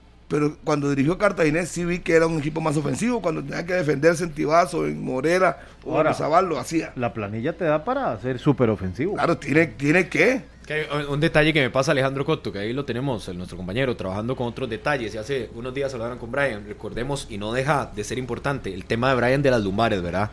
Que pese que es el cierre de su carrera, la parte emocional, hay un tema de salud físico de Brian, que él no es nuevo, que lo trae desde que jugó en el Sporting de Lisboa en Portugal, que obviamente le regula las cargas. Entonces, hay que entender también eso, que pese que él esté al 100, que él quiera jugar, se le regulan los minutos de acuerdo a la planificación que hace con la liga. Claro, por eso un saludo para Alejandro, saludo para, para, Alejandrito ahí, que, que, siempre está en sintonía. Bonita, bonito, se le quedó muy bonita la barba. Vea este detalle, Harry eh, de Brian Reese, nada más. Hoy venís, eh, pero... No, no, le dando un saludo. Nada más un detalle, un detalle con Brian. No lo pues no, que poner el tema de la barba. Déjame dar el detalle. lo saludo y lo empuja. Déjame dar, déjame dar el detalle con Brian. Nuestro campeonato, a pesar de que es muy rápido, ya realmente no se va a jugar miércoles, domingo, miércoles, miércoles, domingo, miércoles, como se jugó en el cierre en mayo y como se jugó la fase final. Ahora va a haber mucha semana larga. Y eso le puede beneficiar a Brian, por supuesto, también, por ese mismo aspecto que toca Daniel Murillo, porque Brian ya va a tener cinco, seis días, un día para descanso seguramente, y acoplarse a ese ritmo, porque más allá del, de que sea su último torneo, yo creo que el momento más esperado para él es el Mundial. Y cuando no sea ahí estarán Suárez, ahí tiene gente que le puedan entrar por él. Ahí tienen a Bernal Alfaro, que en momento no se ha pasado nada con Bernal Alfaro. De que tienen gente, tienen gente para Cambio, estaba buscando aquí la jornada número sí, pero, pero, de nada, pero, de nada, vale tener gente y tener gente si no los usas. No, no. Exacto, no, totalmente. Y hay, ¿De, qué, sirve? Y, a veces hay, hay, aficionados que dicen, no, es que no hay partidos para jugar. Sí hay partidos para jugadores. Claro, hay canchas donde un jugador se puede ver más o menos Por ejemplo, una cancha como la del Saprissa, en el es muy similar a la del Morera en el Lito Pérez, es muy similar a la del Nacional. Fútbol. No veo a Mariano Torres Una cancha con mucho espacio es para Brian. Una buena prueba será esa para Mariano, por será. Pérez. Hay que preguntárselo, usted sabe. Por eso, y para otros futbolistas no, son partidos que son más de choque, más fuertes, más, más de ir a pelear. Entonces, hay que entenderlo. Igualmente, también por la composición de los equipos y las planillas a cómo están ahora, habrá partidos que sean más físicos y otros que sean más tácticos. Y eso hay que entenderlo. Y en la planificación a Coito, si no se lo han dicho, tienen que decírselo también. Pero para mí, Brian, más allá de los cuidados y la prevención que se le pueda tener, Brian tiene que ser titular. Y está en este último torneo para ser titular. Administrar sus cargas, sí, pero para ser titular con la liga. Estaba viendo que juega la liga mañana, el domingo, y el domingo siguiente recibe al Herediano. O sea, dos. Hijo de Es que está muy rápido, son por grupos, ya se ven las caras. Primer clásico rapidísimo la jornada 3, que será el domingo. No sé si lo En el pasan sábado. Fonseca. Herediano local. Pero, Pero, pero, pero hay una semana larga. Sí, una semana La correcta. otra. O sea, La del fin de semana el que sigue. Dos partidos seguidos, descanso y luego va. Ah, pues que hay con, ahorita viene la con CACAF también. Sí, ese Sí, es el detalle sí, para sí, la sí. liga. Ese es, ese es un buen detalle, el tema de la CONCACAF. Creo, creo Pero- que, creo que a mitad de esa semana Esa es semana CONCACAF. juega. Sí, entonces no, no tiene semana larga. No, Me parece. No, no. tiene que jugar con, No, con Tiene que jugar contra el Águila. Exacto. Primero de visitante. y Por eso, no después- hay- por eso no se juega, bueno, no se juega en campeonato nacional domingo, miércoles, Ajá. domingo, pero por la. CONCACAF tienen que hacerlo. Y si comienzan a clasificar, ahí van a ir jugando. Es que ese es el tema. Ca- Carlos lo, lo decía ahí. Obviamente, no, no deja de tener razón en que las semanas largas, pero para los equipos que estén en CONCACAF, muchas de esas semanas, si, si les va bien en el torneo, tres. no van a ser largas. Y son tres, Cartaginés, Alajuelense y Herediano. y Herediano. Sí, Entonces, cuando- la liga que es el único que juega fase previa, ¿verdad? Que Exacto. jugará ante el Águila del Salvador. Visita recíproca cerrando en el estadio Ricardo Saprissa Aymá de Tibás. La liga que ahí, en Tibás, se jugará la clasificación. tiene que ir a sacar. Y jugará también Herediano una ahí. buena ventaja. Jugará. Herediano ahí y Cartagena no lo ha decidido. De hecho, Leo Vargas decía que todavía están corriendo y haciendo todo lo posible para jugar en el Fello Mesa en decisión pendiente. Si de al final no le alcanza, tendrá que jugar ahí mismo. Sí, tiene que jugar ahí. Pero sí, para la liga ese es el panorama, es que no hay mucho, no hay mucho. Yo a la liga por eso la veo dentro de la planificación que tiene que ya haberle hecho el cuerpo técnico que estaba acá, más lo que viene integrándose. La liga tiene que administrar cargas, arrancar fuerte el torneo y también manejar eso de la CONCACAF porque, digo, obviamente es otra de las peticiones, no quedando campeón eh, la clasificación de la zona previa ya a la fase regular de enfrentamientos directos en Liga con CACAF es una obligación para la liga. Sobre todo con el tipo de rivales que tiene y la planilla que tiene la liga. Y de- Es decir, es un sprint en cuatro meses donde te puedes jugar todo, lograr todo Es o que quedarte sin nada. Es en que es noviembre. a gas, a Sí, gas fácil. pegado. No hay más. El que duda se queda, minor. Se Porque queda. es un Eh, sí. torneo que no tenés para dudar. Arrancar cuatro partidos mal, dos derrotas y dos empates, ya vas colgado. Está colgado. Veremos qué pasa con respecto a ese tema. ¿Y el Santos qué? Lo desarmaron ese equipo. Sí. Aunque se ha hablado de que vendrán muchos jóvenes que han tenido refuerzo, pero de la base que tenía, que venía dándole buenos resultados y clasificando, lo desarmaron. Fuera Douglas López, fuera Brian López, se fue también Jay. Bonis, se fue Pablo Arboin, Luis Paradela. Ey, estamos hablando de cinco titulares. Kevin fuera. Ruiz. Kevin Ruiz también. Seis. ¿Y qué podemos esperar de Santos? No, y lo de Berardo, Rubio. que son muchos, son siete. Yo los había contado la vez pasada. mucho. No, y es la columna vertebral, o sea, es que esos eran los titulares. Fuera que se fuera, es más, creo que hay otro también, Alexander Jiménez, me parece que es otro No, que pero. Alexander no era, no era titular. Pero tuvo muy poca participación. Muchos futbolistas que salieron del Santos, es decir, el Santos pierde fichas importantes, pierde banquillo y lo que trae, uno hay jugadores que sí están probados, pero hay otros que no. No, no. Hay otros que Hoy, hoy vamos a ver. no. Pobre doctor, le y- costó. Y, suena feo lo, lo- lo que vamos a decir, pero es la realidad. El Santos con esta planilla que tiene y Luis Fernando Fallas que va a tener que triplicar esfuerzos para no verse eh, en, en las últimas posiciones de la general. Y si le costó el torneo pasado a Sí. Eric Rodríguez y estuvo en las últimas posiciones Por- con la planilla que tenía. Claro, y recordemos cuando Jabón no pudo jugar, cuando Paradela no pudo jugar, el Santos se vino de pique. Sin el mexicano, se sin Gerardo Rubio tampoco. Claro. Y ahora con este montón de salidas, sin, eh, bueno, el chino, ¿verdad? Ya el chino se fue también. ¿No es Sí, cierto? sí. Sí, no, no, imagínense, si hay un montón. Es que está perdiendo totalmente la columna vertebral. Ahora, nos podría sorprender que estos jóvenes, que el Santos por lo generalmente eh, saca a primera división, de ahí nos sorprendan positivamente y, y- y empecemos a ver una nueva generación de futbolistas del Caribe que quieran llegar a la primera división, a hacerse un lugar, a destacar. Pero el camino para el Santos en el grupo A está durísimo, pero mí, muy duro. A mí es el equipo que más dudas me genera para este Bueno, y mañana la- lo, lo veremos ante, eh, ante la Liga Deportiva Alajuelense en el Saprissa en condición de visitante. En señal monumental. ¿Cuál va a ser la propuesta de, del Santos? ¿Cuáles jugadores pueden empezar ahí a, a levantar la mano para que llamen la atención? Pero sí, lo de Fallas es una prueba. El beneficio de la duda que le damos al timonel, que tiene cierto tacto para trabajar con grupos, Con, jo- Eh, con jóvenes con también. jóvenes. con jugadores jóvenes. ¿verdad? Que tiene, de, hay, hay entrenadores que tienen esa, esa virtud de potencializar a, a- a jóvenes con poca experiencia en la primera división y siempre eh, ha conformado equipos eh, interesantes que al final eh, terminan dando un poco de pelea. Y uno siente que el Santos terminó bien, ¿verdad? Termina ganando partidos Sí. importantes, le termina ganando a la liga Pero también, con el equipo Pero es que eso es lo que le iba a completo. decir. Luis Fernando Fallas llega, toma el equipo en una circunstancia mala, pésima, como estaba el Santos en rendimiento, fuera de zona de clasificación, peligrando más bien quedar de último en la tabla del torneo y recupera un poco de camino, Sí. pero con muchas más armas de las que tiene ahora. Ahora, yo creo que estaba claro y el doctor lo venía adelantando desde mitad del torneo que Sporting le estaba quitando a algunos jugadores, que prisa le estaba seduciendo a otros. Yo creería que ya lo tenían claro y planificado. Un equipo que terminó hace mes y medio o más el torneo y que claramente tuvo que reestructurarse y que la idea, por lo menos que mañana presente en Tibás cuando enfrente a la liga a las 2 y 30 de la tarde, localidad de Alajuelense, uno esperaría que el equipo sea Ya competitivo. tendríamos, por ejemplo, competitivo, tendríamos, por lo menos. tendríamos ya viendo el Santos en acción mañana una idea. Sí. Porque de momento es una incógnita. Ah, sí, es Uno no sabe qué, ni, qué puede ni- pasar. Ni me atrevería a poner una titular del Santos. O sea, yo creo que. Con Daniel Cambronero, porque ya lo anunció el, el doctor, que sería el portero. Van a posar a No, no, Daniel, aunque llegó el, el- el estelar, el estelarísimo. Sí, Daniel llegó duda. Lescano, su portero, pero, pero uno supone que va a partir con. Y, y llegó Brian Morales también.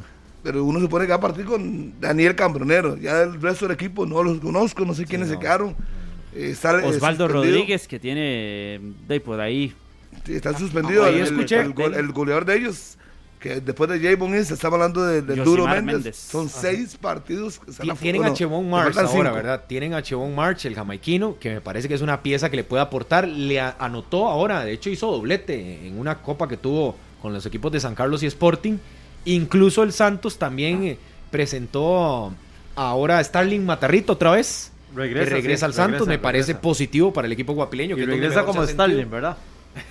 Como este- Starling No, Matarrito. no, el nombre sí es mismo. Starling Vega Matarrita, es conocido como Starling Matarrita. Matarrita. Sí, sí, sí. Por Ya eso, todo el mundo sabe por, por qué. Si no lo saben, pues. No, no, pero es que el jugador había dicho que lo llamaran diferente, pero ahora que lo llamen Starling Matarrita. ahorita- Su paso por Pérez, na, na- nanay, nanay en, en Pérez de Starling. Y de ahí otras, otras Eh, lo de. Frank Zamora, lo que pasa es que al final yo creo que ninguno de los que mencionamos No. completa el perfil de Paradela o el perfil de Javonist. Ni Marsh, ni Matarrita, ni Frank Zamora, porque lo que era Javonist y lo que eran Paradela también en el Santos eh, era punto y aparte. Es decir, son dos jugadores que el Santos va a extrañar muchísimo. Muchísimo, muchísimo, muchísimo. Porque eh, le generaban mucho gol, porque se notó el torneo anterior que no arrancaron por tema de permiso de trabajo. Y cuando llegaron fue cuando el Santos volvió a despegar. Entonces no es lo mismo. Y por eso es que a mí me genera más dudas todavía ese Santos, porque está apostando a jugadores más, eh, más conocidos en campeonato nacional. Trae dos mexicanos y habrá que esperar de qué presentan también. Bajo ese panorama, la liga no debería entonces tener problemas mañana. Juega en Tibás, En lo absoluto. donde ha hecho partidos algunos buenos, En otros no tan buenos. La localidad yo esperaría que no, que no pesara. La cancha luce en buenas condiciones, nos decía inclusive la gente del Saprissa. Esa va a ser la sede de la liga, por lo menos para los dos primeros partidos de torneo nacional. La liga mañana debería de no tener problemas, pese a sorprenderse, porque obviamente para todos va a ser una sorpresa la misma formación del Santos y, lo, y su disposición táctica. Pero de la liga, clarísima, como ya la vimos, mañana debería ganar. A las 2.30 arrancar con el pie derecho en casa, aunque no esté en su casa, pero es un juego de local que va a tener en el estadio Ricardo Saprissa. Y Sí, además, yo veo, perdón, Harry. Yo, vamos a ver, a mí me gustaría ver a la liga arrolladora, usted sabe. No, no sufriendo tanto, no. Sin temores. No manejando tanto al límite los juegos. Una liga contundente, una liga arrolladora, con el perfil de planilla, con el equipo. Me parece que no debería tener ningún problema para sufrir en ese departamento. No sé quién era el que decía que soltarle amarras a la liga Harry, sí. o Harry McLean Allen, el licenciado, que lo suelte así, que suelte a la liga y vaya con todo al frente. Esa es la liga que yo quiero ver en esta campaña. Y que tiene planilla para hacerlo, man. ¿Qué? De sobra.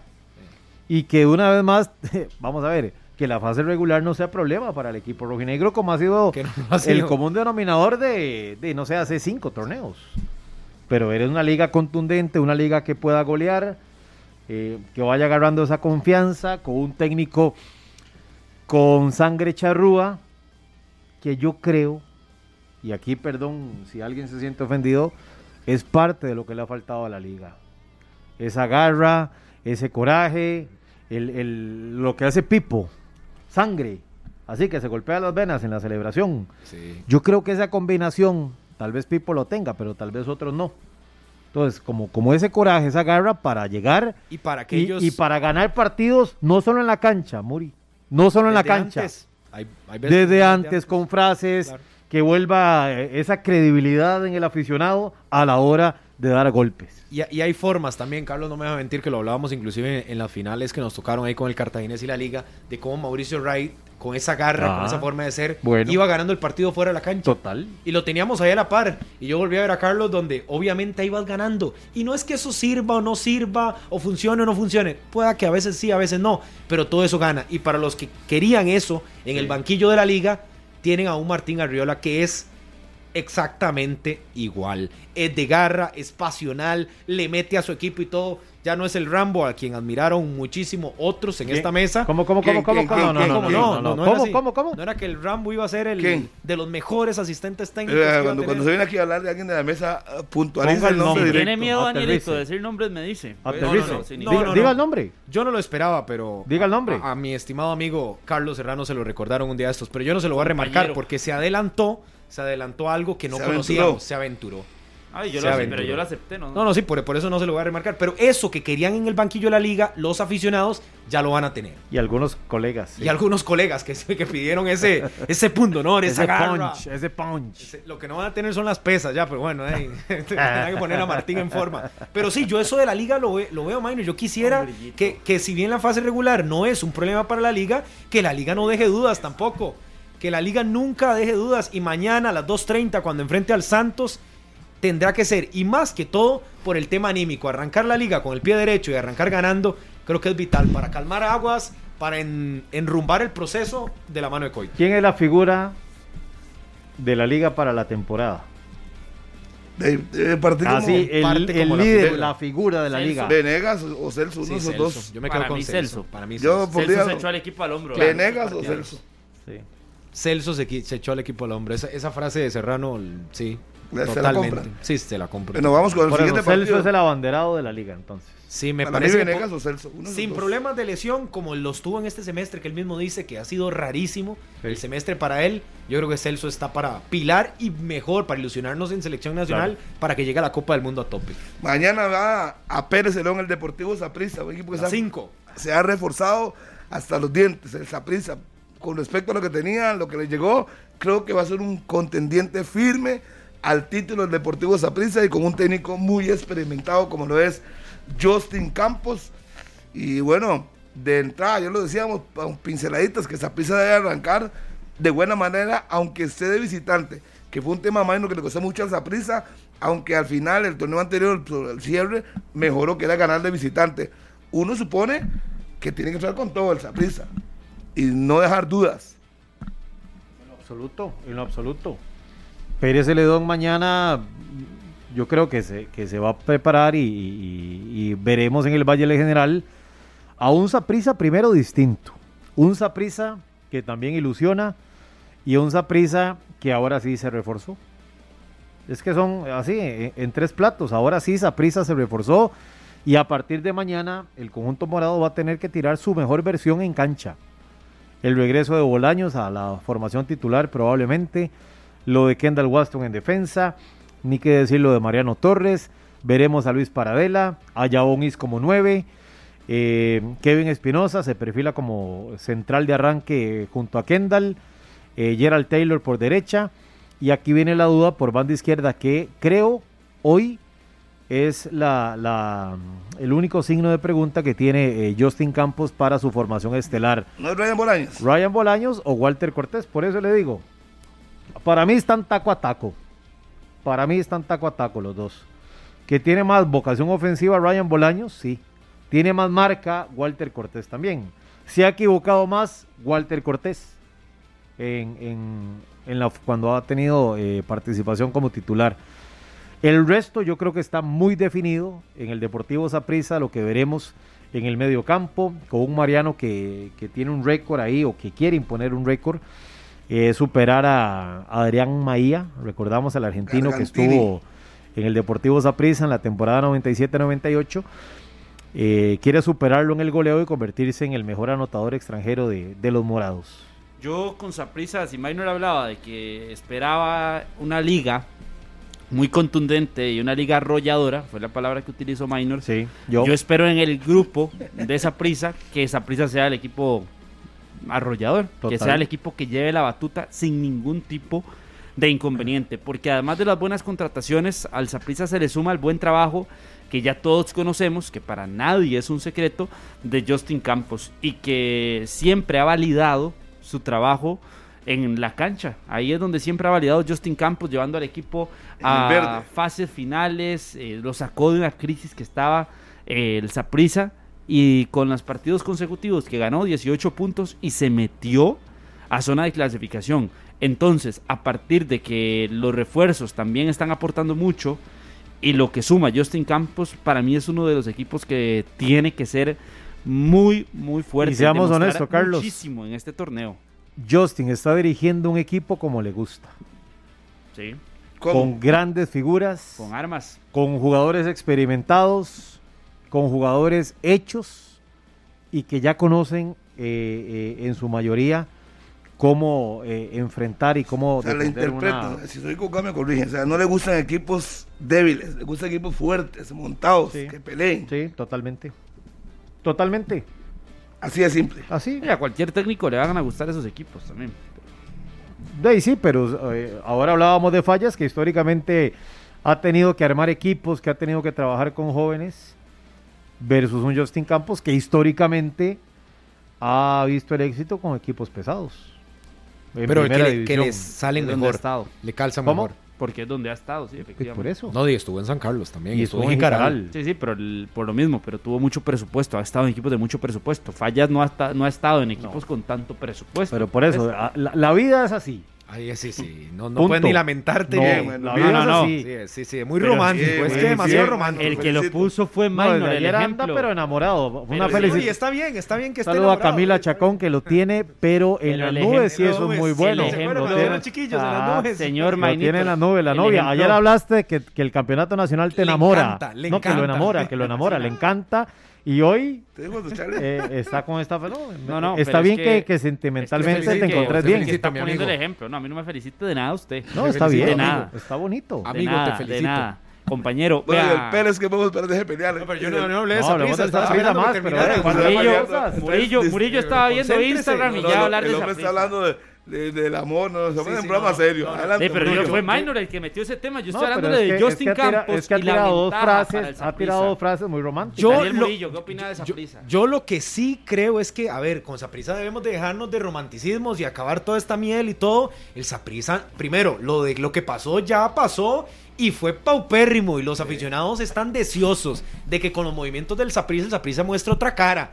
Y yo, mañana a las 5 de la tarde, desde el primer minuto en el Valle del General, espero un Saprisa agresivo, contundente y demostrando buen fútbol como a Justin le gusta. Esa sangre y ese ADN morado. Vas a estar con lupa. Vas a estar con lupa, Murillo. a ver. Va a ser drástico. Yo, aquí no soy romántico. El Saprissa es el equipo más ganador de este país y tiene que dar esa cátedra en la cancha y tiene que demostrarlo. No solo decirlo, sino mostrarlo en cancha. Y los fichajes que hizo eh, van en esa línea. El Usted dice que debe pasar del romanticismo a los A la acción, a la acción.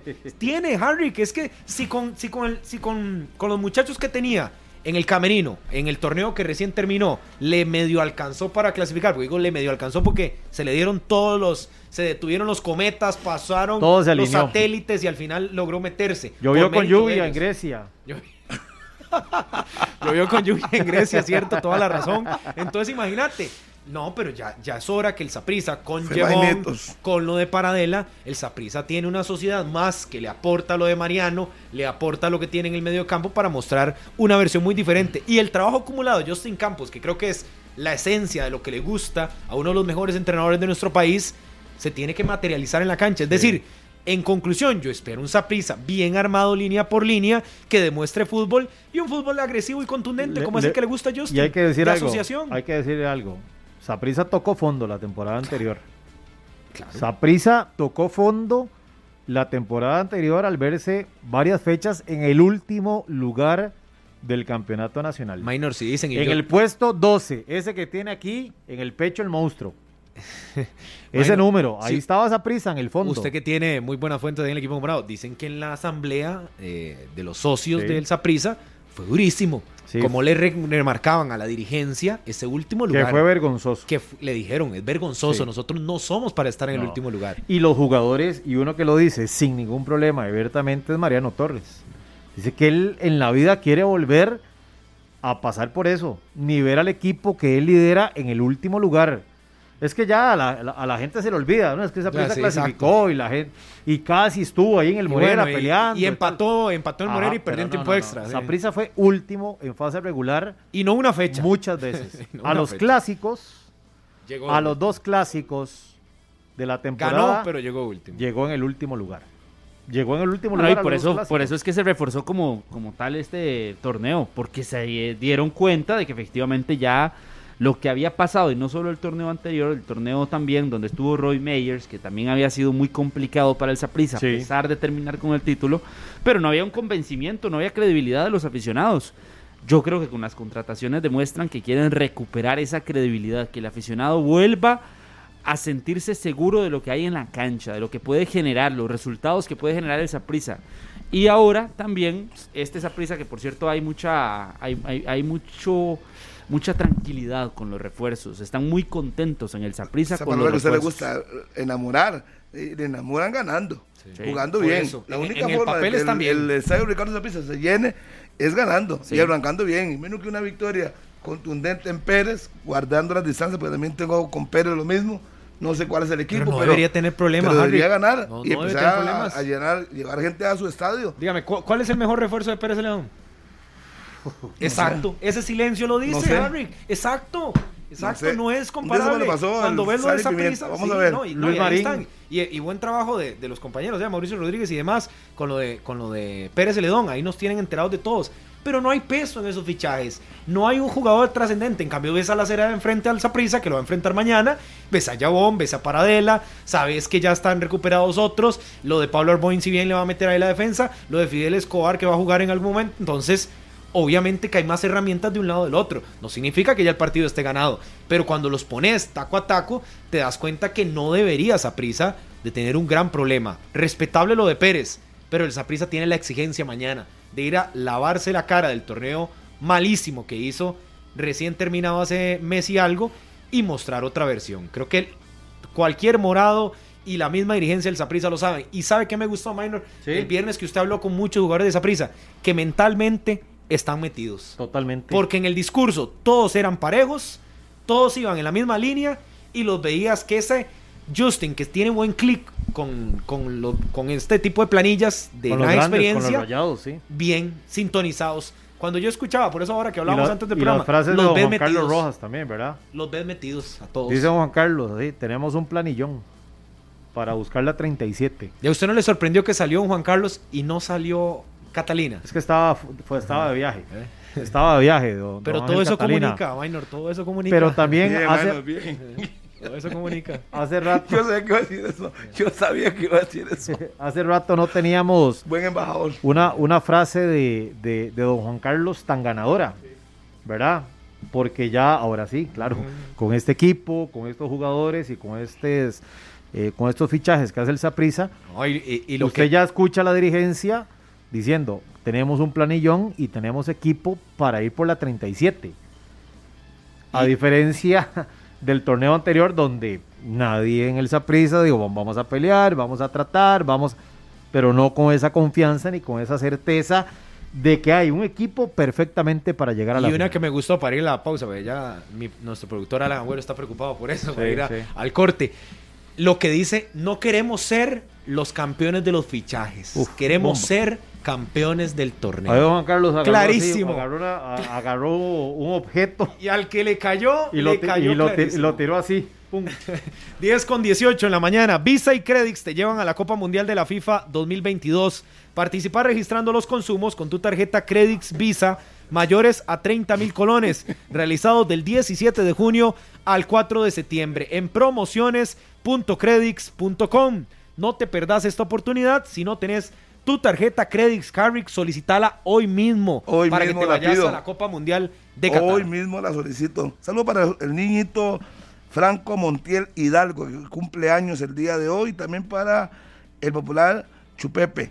Chupepe cumpleaños, el nombre, vamos a ver cómo está, Joseph, el apellido no lo sé, así es que un saludo para usted, Chupepe, y para Franquito, que hoy cumple años. Pausa, ya venimos. Esto es 120 minutos. Las 10 con 23 minutos en la mañana, eh, le dije a Marcelito, le dije Franco, que Marcelito, perdón, perdón, Marcelito, saludo cordial, me voy a acordar que es como el hijo de Maynor, Marcelito Montiel Hidalgo, y al Chupepe, que se llama Joseph Gutiérrez Coronado. Saludos para los dos que cumplen años y son mis amigos, que la pasen bien. Déjeme mandarle un saludo a Alien Díaz, que está ahí en conexión con nosotros, eh, bien sintonizado a Canal 11, observando el programa Elien Díaz. Un abrazo. Muy bien. Vamos rápidamente a los equipos. Josué Navarro en Alajuela ahí que nos está escuchando. El resto de partidos, porque hablamos Exacto. de tres juegos, ¿verdad? Ya repasamos lo de Herediano, lo de la Liga, también lo del Saprissa. Y el campeón. El campeón juega mañana a las 8 de la noche como local en el Estadio Fello Mesa. Recibirá al Municipal Grecia. ¿Qué esperamos del campeón? Anunció ya a Brandon Bonilla, anunció a Darrell Parker y y, renovó a renovación Barrantes. de Barrantes. Entonces, bien, bien. bien, eh, lo que Sol- espera. lo Y de la portería, que también. está bien. Sí, lo de Marcel. Sí, me parece que le falta un delantero más al cartaginés, me parece a mí un delantero más. y es lo que tienen que buscar, sea nacional o extranjero, que acompañe a Marcel. Y Cartaginés tiene la misma planilla. Creo que uno, uno supone que debería estar ahí peleando y acompañando a prisa en el puesto uno o dos, cualquiera de los dos para clasificar. No debe haber sorpresas y veremos qué ocurre. Me parece que este grupo no es tan duro. A mí me parece. ¿No? El de. Cartaginés Y el de Saprissa, no un grupo así. Es que el grupo está Sporting, y San está Carlos. Lupe, está San Carlos. Este está el puerto, está. No, pero en este está San Carlos. No, pero sí, de- San Carlos sí está en este. En el de sí, sí. Sí. Repásame el grupo de Saprissa, nada más, porque tengo una confusión mental ahí. Saprisa, Pérez Celedón, eh, Cartaginés, Grecia. Cartaginés, Grecia. Grecia y Guadal... No, No, Guadalupe. y San Carlos. San Carlos y el Real de San Carlos, que es el puerto. Punta Arenas en el Hito Es que Pérez, yo no veo un grupo tan complicado para Cartagena y Saprissa. En cambio, el otro grupo sí está complicado, Sí. Por Sporting y Guadalupe. claro. Bueno, y lo, y lo de la visita a Nicoya, que no deja de ser poca cosa, ¿verdad? Sí, Digamos que la pero, pero, Nicoya, pero- es más por clima la y por visita, sí, motivación por eso ahí, la pero- visita, no, no, el, no el equipo. Pero ya la liga visitó la vez pasada este, a Guanacasteca y le pasó por encima. Sí, sin problema. Pero el cartaginés, con Debería- el corto tiempo que ha tenido, porque lo dijo Marcel, Para ¿verdad? mí Se será lo dijo la- usted. sí. Sus compañeros no están eh, a tono, él lo acepta. Hay muchos que tenían previo al sábado un entrenamiento. No es lo futbolístico, es lo físico. Es lo físico. Pero de aquí al sábado ya van cuatro entrenamientos y uno supone que en la Como semana el la- sábado. No, ah, del sábado aquí. De domingo, lunes, martes. mañana juegan, Tres. después de eso tendrán, después del partido del domingo tendrán una semana larga que podrán trabajar. el equipo más allá de, más allá del, de Arranca dos en casa, ¿verdad? Más allá de los entrenamientos, compañeros y amigos oyentes, yo creo que el- la preparación del Cartaginés pasa por el descanso, Claro. Por recuperación. por recuperación, pero más a- porque vea lo del sábado, es la misma formación, ¿qué más qué, va- qué más vas a presentar distinto? Cartaginés va a ir con este equipo hasta donde le alcance. Pierda Michael Barrantes tres fechas por sanción. Le da descanso, entre comillas, obligatoriamente. Claro, se va a recuperar, sí, Sí, obligatoriamente. obligatoriamente. Pero el resto, yo no sé, eh, y a Ronald Mauricio un partido, pero todavía está lesionado. El resto del plantel, y hablábamos con el preparador físico, es un trabajo de, de- de mantener y de recuperar más que la parte táctica, de verdad. Y usted tocaba un tema esencial y es la formación. Es decir, ya sabemos y está probado lo que puede presentar Cartaginés y lo que tiene Heiner Segura. Sí. Pero tampoco creo que Heiner y Mauricio estén pensando en seguir haciendo lo mismo. Jamelfort se lo descifró y ya les ganó. Más allá del tema físico. Entonces, si en rendimiento en cancha estás teniendo problemas por la recuperación, también en la apuesta. Algo tenés que hacer diferente, porque no es que la Sí. fórmula que gana repite y repite, ¿no? Porque si te hallan y te detienen en ese vagón, y obviamente hay que cambiar en algo. Claro. Y tendrá Cartagena dentro de su profundidad de, de planilla futbolistas para modificar un poco y hacer algo diferente. Que es ahí donde yo siento que el Cartagena se puede quedar. Eh, Es que ese es el punto, la profundidad de planilla. Usted dijo el término adecuado para lo que vive el cartaginés. Realmente le la profundidad es tal para pensar en que puede hacer variantes, de que puede dosificar, de que puede ir trabajando con eso, porque Cartaginés utilizó mucho tiempo los mismos jugadores porque es lo que Heiner Segura tenía a su disposición. Bueno, llegando con Brandon, va a resolver un problema por la izquierda. Que ese sí, ese es para mí el mejor acierto para el Cartaginés. A Quiroz, que ya lo debería tener recuperado, va a tener por lo menos para hacer variantes en la defensa. Daniel Chacón, que no jugó la Supercopa, ahí está. Yo creo que es lo que tiene, no tendrá mucha profundidad pero sí tendrá para poder ir, ir, dándole descanso, entre comillas, a algunos, porque luego tiene la CONCACAF, Aquí no hay tiempo a pestañear, entonces tiene que aprovechar, digamos que esas primeras dos semanas, donde le va a ser una semana larga para poder dosificar y ya luego meterse en competencia, porque si se duerme, como dije anteriormente, se pierde dos partidos y empata dos, no, y, no, y el tema del cartaginés es el mismo de la liga, dos partidos de local, que en este caso el cartaginés sí los tiene en el Pello Mesa, cinco visitas seguidas, es decir, en jornada siete podrías tener un panorama o muy positivo o caótico o ahí más o menos a a cuestas. y el Cartaginés tiene que arrancar pie derecho. Eh, explicaba Heiner Segura el tema de los microciclos competitivos, así le llama el trabajo que ha tratado de realizar en estos días, eh, que es mantener prácticamente una base de lo que se terminó de hacer en el torneo anterior. Sí, y que, a partir de esa base que levante la mano. Guiar no al grupo y sí, exacto. Pero físicamente es un tema de microciclos competitivos y decirle al jugador esto no paró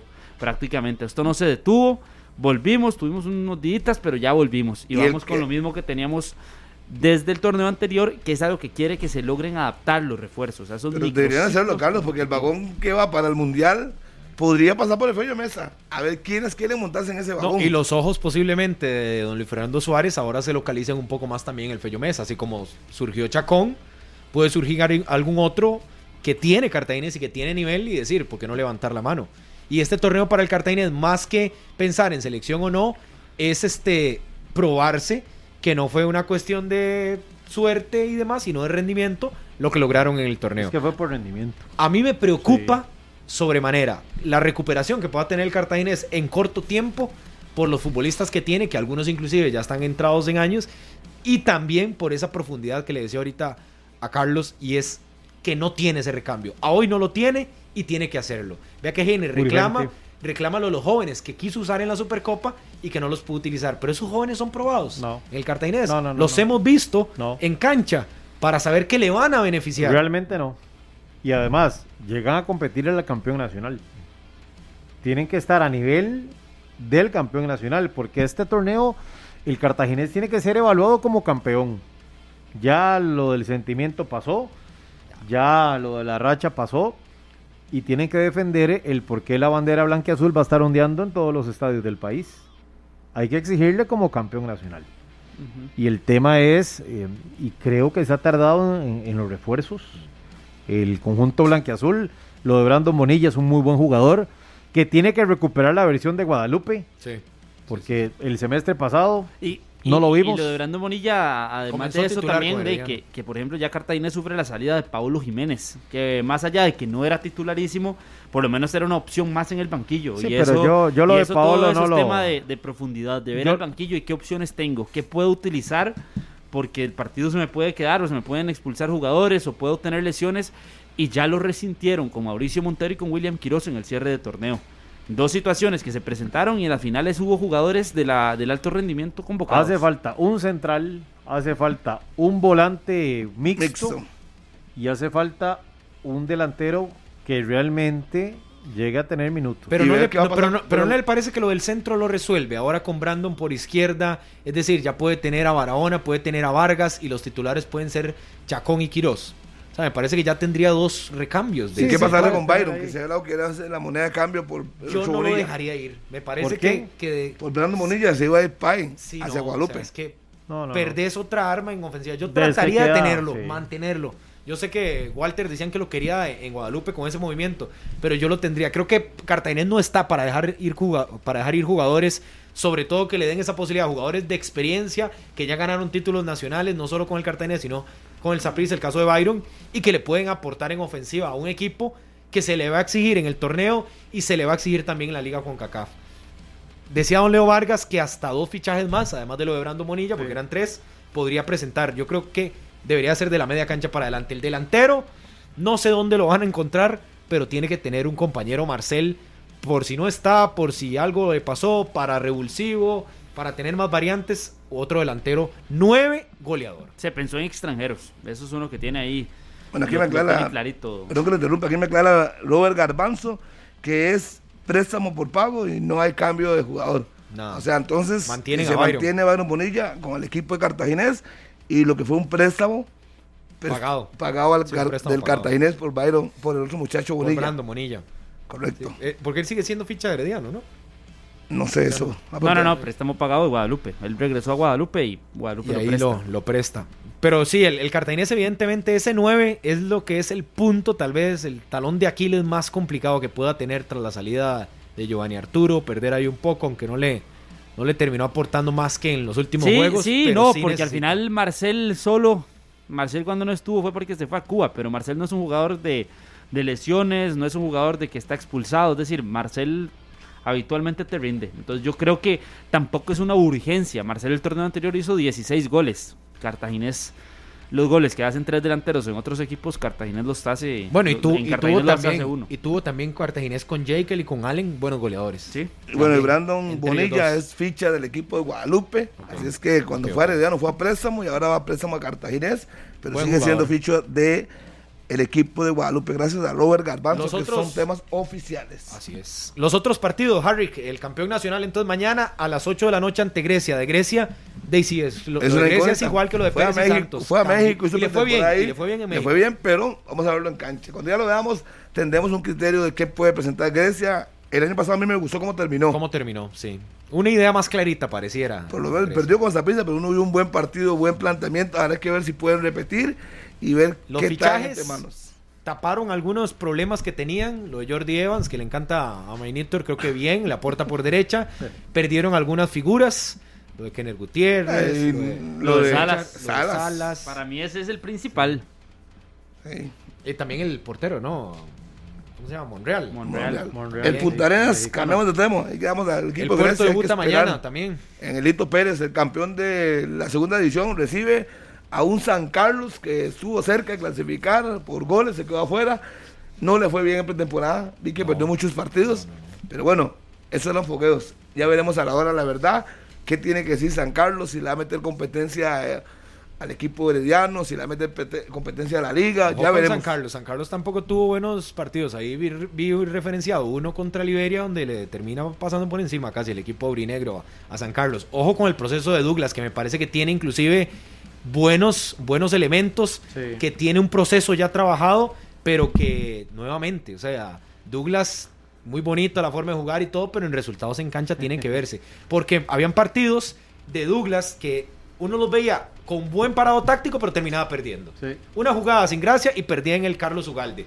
Entonces lo de San Carlos tampoco puede ser patear y patear la bola. Y que qué lindo juega San Carlos, pero no ganas el partido. No ganas. Para San Carlos ya está con su planilla que igual recuperó algunos futbolistas. Lo de Julio Cruz me parece sumamente importante en ofensiva porque pierde a Saborío ya. Ya no tiene a ese goleador histórico. Pero y que San Carlos tiene que... Y que- Bueno, McDonald. eh, Trabajo McDonald's, No, y trabajo a Julio Cruz. ¿no? Sí, sí, sí, sí, pero Eso, por eso McDonald es una frase. Ahora McDonald tiene que demostrar Gracias, quién es gracias. Jonathan McDonald otra vez. Porque Ay, tenemos mucho no verlo, Tiene a ¿verdad? Julio Cruz, tiene a Marco Julián Mena. Yo en, en ataque pierde, digamos, en altura con saboría, pero que tiene No, delanteros. que fortale- uno- pero tiene una ofensiva muy pero fuerte. tiene un equipo pesado. en Pero ok, vamos, lo de Julio Cruz, bien en, en México, fue goleador de su equipo, regresa al país. tiene Para que- ser titular. Total. Jonathan McDonald tiene que ser titular también, pero volver a McDonald de hace cuánto? de, de hace cinco torneos Eh, ya. Por eso, eh. Tiene que volverse a encontrar eh, con su fútbol, con sus goles, para marcar realmente una, una diferencia. Buen partido y que se ese, enfoquen en mañana. Al rato la gente puede ser un renacer de McDonald como goleador y de, Claro. de- de campeonato nacional. Más maduro, más como uno de los tranquilo. goleadores. La zona también creo que le de puede sentar Rica. bien. Sí, sí, sí. Una nueva oportunidad para él. Creo que no, vamos a ver, no va a estar tanto en el foco No, del no. aficionado. Jonathan McDonald en este San Carlos. No, no. No es tan mediático el equipo. Yo creo que le puede. El Estás en cambio, una zona el bonita, cambio le tranquilo, puede sí. ayudar bastante. A despegarse un poco. Y el otro partido que nos queda, que es el de Guadalupe, mañana ese de, de. Punta Arenas San. Carlos. Y mañana Guadalupe Sporting, que es a las 6 de la tarde. Un Sporting que yo siempre le, le sigo apostando que puede ser la sorpresa. Ya no lo voy a poner como candidato a clasificar, pero sí lo voy a poner como una sorpresa. Tiene un equipo fuerte, pesado. Veremos si Yacone con todo ese tiempo de trabajo ha logrado descifrar de su jugador lo que él quiere imponer como estilo de juego. Así es que, y lo de Guadalupe, uno supone que el estilo de Pastel no cambia, No. es jugar de pie a pie, salir jugando, eh, ya fue el primer lugar los dos, un momento determinado del campeonato, veremos si con los golpes que se llevaron han aprendido, por eso yo decía que ese grupo, donde están esos dos, va a ser complicado para los que uno supone que deben de clasificar, que es Alajuelense y el Herediano. Veremos. Eh, Está muy reforzado Harry que Sporting, ¿verdad? Sporting Claro, recibe a Juan. Diego Madrigal, recibe también ya a Anthony López, recibe a Brian Martínez, Yo creo que no Luis sé dónde Torres. mete tanto jugador. o sea, ¿en Eh, qué o sea, es, un equipo, es un equipo bien armado para buscar eso, para buscar la sorpresa. Lo que pasa es que ya con, con los últimos dos torneos que tuvo, y estuvo muy bien armado, no fue la sorpresa. O sea, no, no, no, le, no le terminas de creer. No, no, no. Antes le creía más. Sí, yo, yo tampoco. A mí me parece que eso de muy buen equipo, muy buena planilla, pero, Pero cuando tiene que... En la cancha.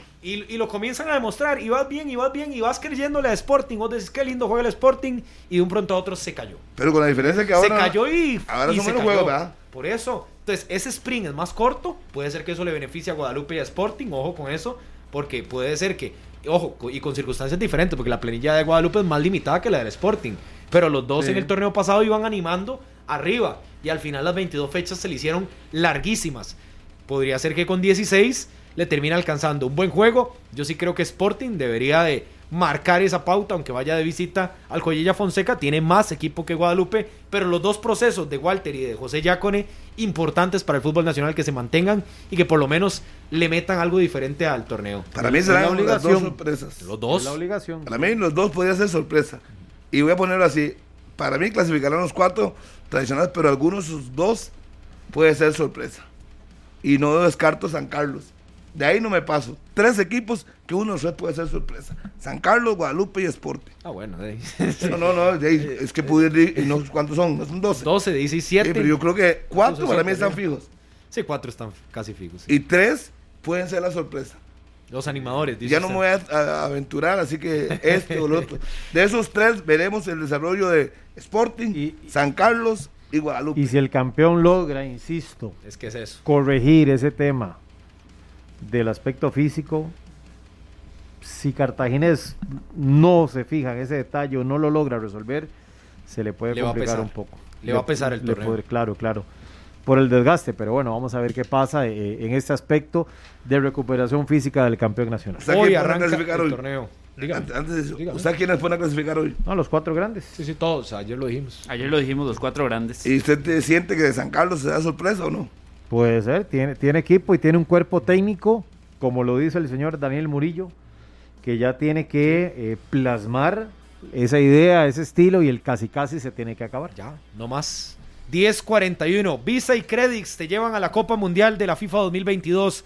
Participar registrando los consumos con tu tarjeta Credits Visa mayores a 30 mil colones, realizados del 17 de junio al 4 de septiembre en promociones.credits.com. No te perdas esta oportunidad si no tenés tu tarjeta Credits, Serrano. Solicitala hoy mismo porque Visa y Credits te pueden llevar a la Copa Mundial de la FIFA 2022. De inmediato, de inmediato voy por esa visa Credix porque yo quiero estar ahí. Ah, vámonos para la Copa Mundial de la FIFA 2022. 10.41, esto es 120 minutos.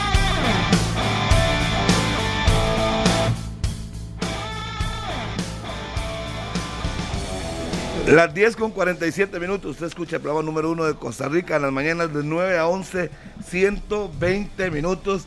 De lo duela quien no duela, pero No, lamentablemente. no, así Harry, es. pero yo le digo una cosa, es impresionante, en serio. A veces. La gente no escucha. Yo siempre, siempre digo, escucha. no, pero es impresionante lo escuchado que es este Claro. programa. Claro, no se da cuenta. ¿Tenía alguna duda usted? No, no, no, cada Vaya a la playa, vaya a la montaña, Donde sea. vaya, todo el mundo le dice, no se, no se deje. Andaba un día estos con mi abuelita en, el, en, el- en ¿En un restaurante en Punta Arenas, ahora que andaba en la playa. Ahora que estabas de vacaciones. que estaba de vacaciones. Y la gente sabe de 120 minutos, conoce de 120 minutos, conoce de las discusiones, de los problemas y siempre me sacan y, y esto y lo otro. Y un día me recuerdan, ¿y, y por qué Minor quería tanto a Espíndola? ¿Lo conocía? ¿No lo conocía? Eran Y, y- y entonces me llamó, la, me llamó la compas. atención, me llamó la atención. Compas. Harry, pero dele la buena noticia a todos los oyentes que ahí nos están consultando por las transmisiones de fútbol nacional. Cuéntenos, cuéntenos. Estaremos en los dos estadios, si Dios lo permite. Hasta el día de hoy tenemos contacto con todos los equipos de la primera división, así es que Monumental transmitirá en los diferentes escenarios. Ya va de camino, por cierto, Alex Mazón, el Sal y Pimienta, David Madrid, ahí va Daniel Se Martínez. le pone sal, pimienta y todo, ¿ah? Yo le echo limoncito y todo, y condimentos. Yo, eh, lo mío es diferente. Pero no me le echo sal y pimienta. Y bien por David, que obviamente crack, le, corresponde, crack. le corresponde cuando no estoy, pues tiene que soltar el defender el barco. Si no es él, es Pablo, y si no soy yo. ah, Así es que el barco monumental siempre está, bien protegido para que usted disfrute las transmisiones Saludo para Sebastián Umaña, que también estará en el partido de Punta Arenas contra San Carlos en el Estadio Lito Pérez. Viajaremos mañana en horas de la tarde. Sebastián Umaña, que tiene 19 años. Sebastián Álvarez o Sebastián Umaña, no yo. Álvarez, Álvarez, Álvarez. Concéntrese, No, no, no, no, Chale, no, no, Chale, que era Sebastián Umaña. Chale, Chale, pues, Cambiemos de tema, es que hoy anda... Saludos a Sebastián. Cambiemos de tema, cambiemos de tema. No, pero saludos. Espérese, espérese, porque lo que va a decir es importante. Sebastián Álvarez, entonces, compañero.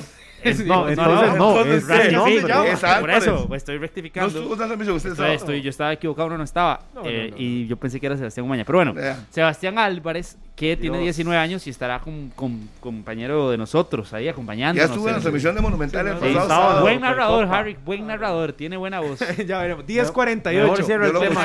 mejor ya no Me- más. mejor Saludos, vamos a prepararlo bien en ese tema, en ese campo, que no le corresponde a usted. En los Es un últimos, crack, es un crack, en los lo últimos escuchado, minutos bueno. del programa, Maino nos daba noticia al inicio para hablar de eso de la selección antes de ir a- al último cambio. Hay noticias sí. con la selección en cuanto a fogueos y también a gira previa, Maino. Sí, habló en una entrevista el técnico de la selección de Costa Rica, Luis Fernando Suárez, con Andrés Cantor en el programa Fútbol de Primera, que se transmite en los Estados Unidos. Una entrevista muy interesante y el técnico de la tricolor confirmaba un partido contra Corea del Sur para el mes de septiembre, en una gira por Asia que va a realizar la selección de Costa Rica. Eso lo dio en declaraciones a, este programa y también adelantó que hay muchas, muchas posibilidades de que eh, Costa Rica tenga el campamento en Turquía previo a la Copa del Mundo. Entonces, en Turquía se reúne la selección de Costa Rica, termina, tratarán de tener un fogueo, aunque así lo dice el técnico de la tricolor, que está muy difícil, pero que lo van a En, intentar en esos días previos a la en Copa del Turquía, Mundo. exactamente, para ya luego viajar a Qatar y hacerle frente al grupo donde vamos a debutar contra España, Japón y la selección de Me Alemania. dejan hacer una pregunta. Miren, Pregunte. si Costa Rica va a Corea, ¿verdad? No sé, el grupo está tan cerrado para pensar en que si se va a hacer ese viaje, se dé la posibilidad de que Elías Aguilar y Jonathan Moya estén en ese, en ese llamado. A pesar de que tal vez no, no tuvieron tanta constancia. Pero Me río por lo que hizo Minor. Ah, a mí el me- gesto Minor. No, no, la, pregunta, la pregunta es válida, pero yo le veo más No, no, por opciones a. Moya de que Por pueda eso. incluirse, pero ya a que uno está de los ahí, dos, o a ninguno, o a los dos. a uno. De- si no los ha visto, pues que uno. vea ahí. Que los No, vea. no, pero Por es que eso hay uno yo. que ya vio y hay otro que no ha visto, pero ni. Por lo menos en el hecho de tenerlos trabajando ahí en, las prácticas. de- y si le gusta algo y si ve algo diferente, que los utilice. ¿Por qué, Mainito? no ¿Por qué pierde haces nada. tanta cara? No pierde nada. No pierde nada el técnico de la Pero selección te de Costa parecería algo que podría descabellado, darse? ¿te parece no, no, descabellado? No, no, no me parece descabellado. Entonces, ¿por qué hizo esa cara? No, ¿cuál cara? Nada más. la. No, no, no, no, andas pero haciendo fue- fue caritas, la andas haciendo caritas, andas haciendo caritas. Fue la Usted posición. hasta Sí. cerró los ojos. Yo, yo a Elías sí no le veo. No, Me no le veo extraña, campo. Jonathan Moya, que usted diga que no, pero bueno. A mí me dio Yo, yo risa. a Elías sí no lo veo, pero estando ahí cerca, yo lo de Moya sí, de, lo probaría ahí. dice, Es que está si ahí. estás ¿Por qué ahí cerca, pierde- yo llevo hasta pierde- Elías también. pierde Tenerlo ahí? ahí nomás. A los Pero dos. Por lo menos entrenando. A Entre dos, más sí. opciones tenga, Sí, háblele claro. Mira, yo tengo mi grupo, pero voy a dar las oportunidades de verlos. a Ya ver que están aquí en el país. di- Venga, juega la selección para verlos. No los he podido No, no, ver. por eso no es descabellado. Y también está buscando otro otro rival en el continente asiático. Para esa misma Para gira. la sí, para fecha de el septiembre. gran Aprove- viaje. Probablemente serán dos partidos. Probablemente serán dos partidos. eh, buscando características con lo que pueda presentar Japón en la Copa del Mundo. Una responsabilidad que ya ha recaído en Ronald Lavala Gómez de analizar a la selección nipona, bueno, a los tres rivales, pero muy enfocado la bala en analizar a Japón. Sobre todo de que es un rival al que no comúnmente enfrentamos, rivales asiáticos, realmente No. que es muy poco lo que tenemos de, de historia y Japón es Japón. Japón es una selección muy completa, animador de las Copas del Mundo, clasificado casi que de los primeros siempre por la conferencia asiática. Yo creo que es un rival de peso y que tenemos que ir acercándonos a ese, a ese rival, por lo Y- menos con algunos Vamos, otros. y donde el fútbol está avanzando Sí. a pasos agigantados. Vea que el Paris Saint Germain está haciendo campamento en Japón con muchas escuelas eh, infantiles de, porque el talento está de sobra Está, en Japón, sí. Lo han trabajado eh, muy, Muy bien. bien. Muchos españoles han llegado a Japón a, a formar a estos chicos y a hacer todavía más profesional el fútbol nipón. Chicos, yo, señor, eh, 19 al, 10 al 27 de septiembre, la fecha FIFA, Mainitor. Del 19, Al 27 de septiembre. o sea, faltaría así casi dos meses. Así es, chicos. Ah, el chico lo dijo usted ahorita con los chicos de Japón, por eso lo estoy haciendo. No lo estoy haciendo por mí, lo hago por usted. bueno, es que estoy haciendo referencia a los niños. Sarcástico. A los chicos. Usted no vio los videos del Paris Saint Germain, Para por mí visto. muchas veces usted se asimila. Opa, Por eso no he visto los videos de, del París ayer eh, Claro, qué bonito. con los chicos, con niños. Claro, muy bonito. muy Nosotros no somos chicos. los niños. Bueno, no, pero bueno, los chicos, Las los 10 chicos con de 54 120. minutos. Los chicos de 120 vamos a una pausa, ya venimos. Una pausa, ya venimos. 10.57 minutos en la mañana. Regresamos a 120 minutos. Recordándoles nada más. Estamos excelente ahí, compañeros. Eh, recordándoles nada más. Hoy el arranque del fútbol nacional a partir de las 2.30. Transmisión monumental 93.5 FM. Hoy no tendremos escenario. Regresaremos, por supuesto, en la transmisión en horas de la tarde. Y en Hablemos del deporte en horas de la noche a partir de las 8 para que estén por supuesto sintonizados con la primera jornada, la fecha 1 que se transmitirá desde esta tarde y mañana todo el día. Mañana iremos que prácticamente que desde las 2 hasta las 11, de la noche, sí. más o menos. Vamos seguidos. Fútbol corrido. Sí. Ya es normal, digamos, cuando hay jornadas así, a las 2, a las 5, a las 7, a las 8, estaremos en el Lito Pérez. Exacto. En el Fello Mesa, donde se ruede la hora y vamos a estar. Y obviamente donde esté. Si usted está emperillado en los 93.5 no se pierde ningún partido ni ninguna información desde todos los escenarios Sí. del fútbol nacional. Nada más un detalle, ahora que estaba repasando calendario FIFA, hay que recordar que esta jornada del 19 al 27 es la última fecha FIFA previa al Mundial. Sí. Después viene la Copa del Mundo, la sesión de los jugadores a partir del 14, según lo establece un documento oficial de la 14 de FIFA. octubre. De, no, de, de noviembre. Noviembre. Y El Luis Fernando arranca quiere 21. trabajar a partir del 10 de noviembre. Sí, con la sí, sí, sí. Y después en el 2023 ya habrá cinco fechas FIFA disponibles, además de la Copa Oro de la CONCACAF. Saludo a Tim Rupert y a su hija, este, Samira, que ahí van en sintonía. Mira, De Buena eh, futbolista, 120, sí. va para Estados Unidos. El jueves se marcha para Jensi Ramírez y también para Winder, que ahí están bien sintonizados. Aquí también para eh, mi novia, ¿Cómo? para mi novia, Ah, para mi novia. Que saludarla. a ver. ¿Qué será que estaba distraído? Yo, nos confirma lo que que saludarla decíamos. a, Está súper enamorado, a mi querida Carlitos. suegra, a doña Vanessa, a a Cami. don Y a don Julio, Ricardo. y a don Ricardo y a doña Ana Cami, también. tenemos Saludos. que hablar ahí con un material Sí. que tengo. un saludo para Fran, mi compa. ¿De qué? Fran, el morado más morado que existe. Un saludo para él que me dice salúdenme. Y para Rainer Archer. Nos vamos, señores. Nos Viene- vamos. Saludos. Porque hay, una morada que irá a ir a Tibás mañana a ver a la liga. a Febe. ¿Será? No. No, el teléfono. esta morada no va a Tibás a apoyar a la liga. Ahí- Oiga, ahí dice está el ya teléfono. palco, dice Febe Cruz. Ya viene Noticias Monumental, 11 de la mañana la en otra punto. Nos vemos mañana, gracias, buenos días. Este programa fue una producción de Radio Monumental.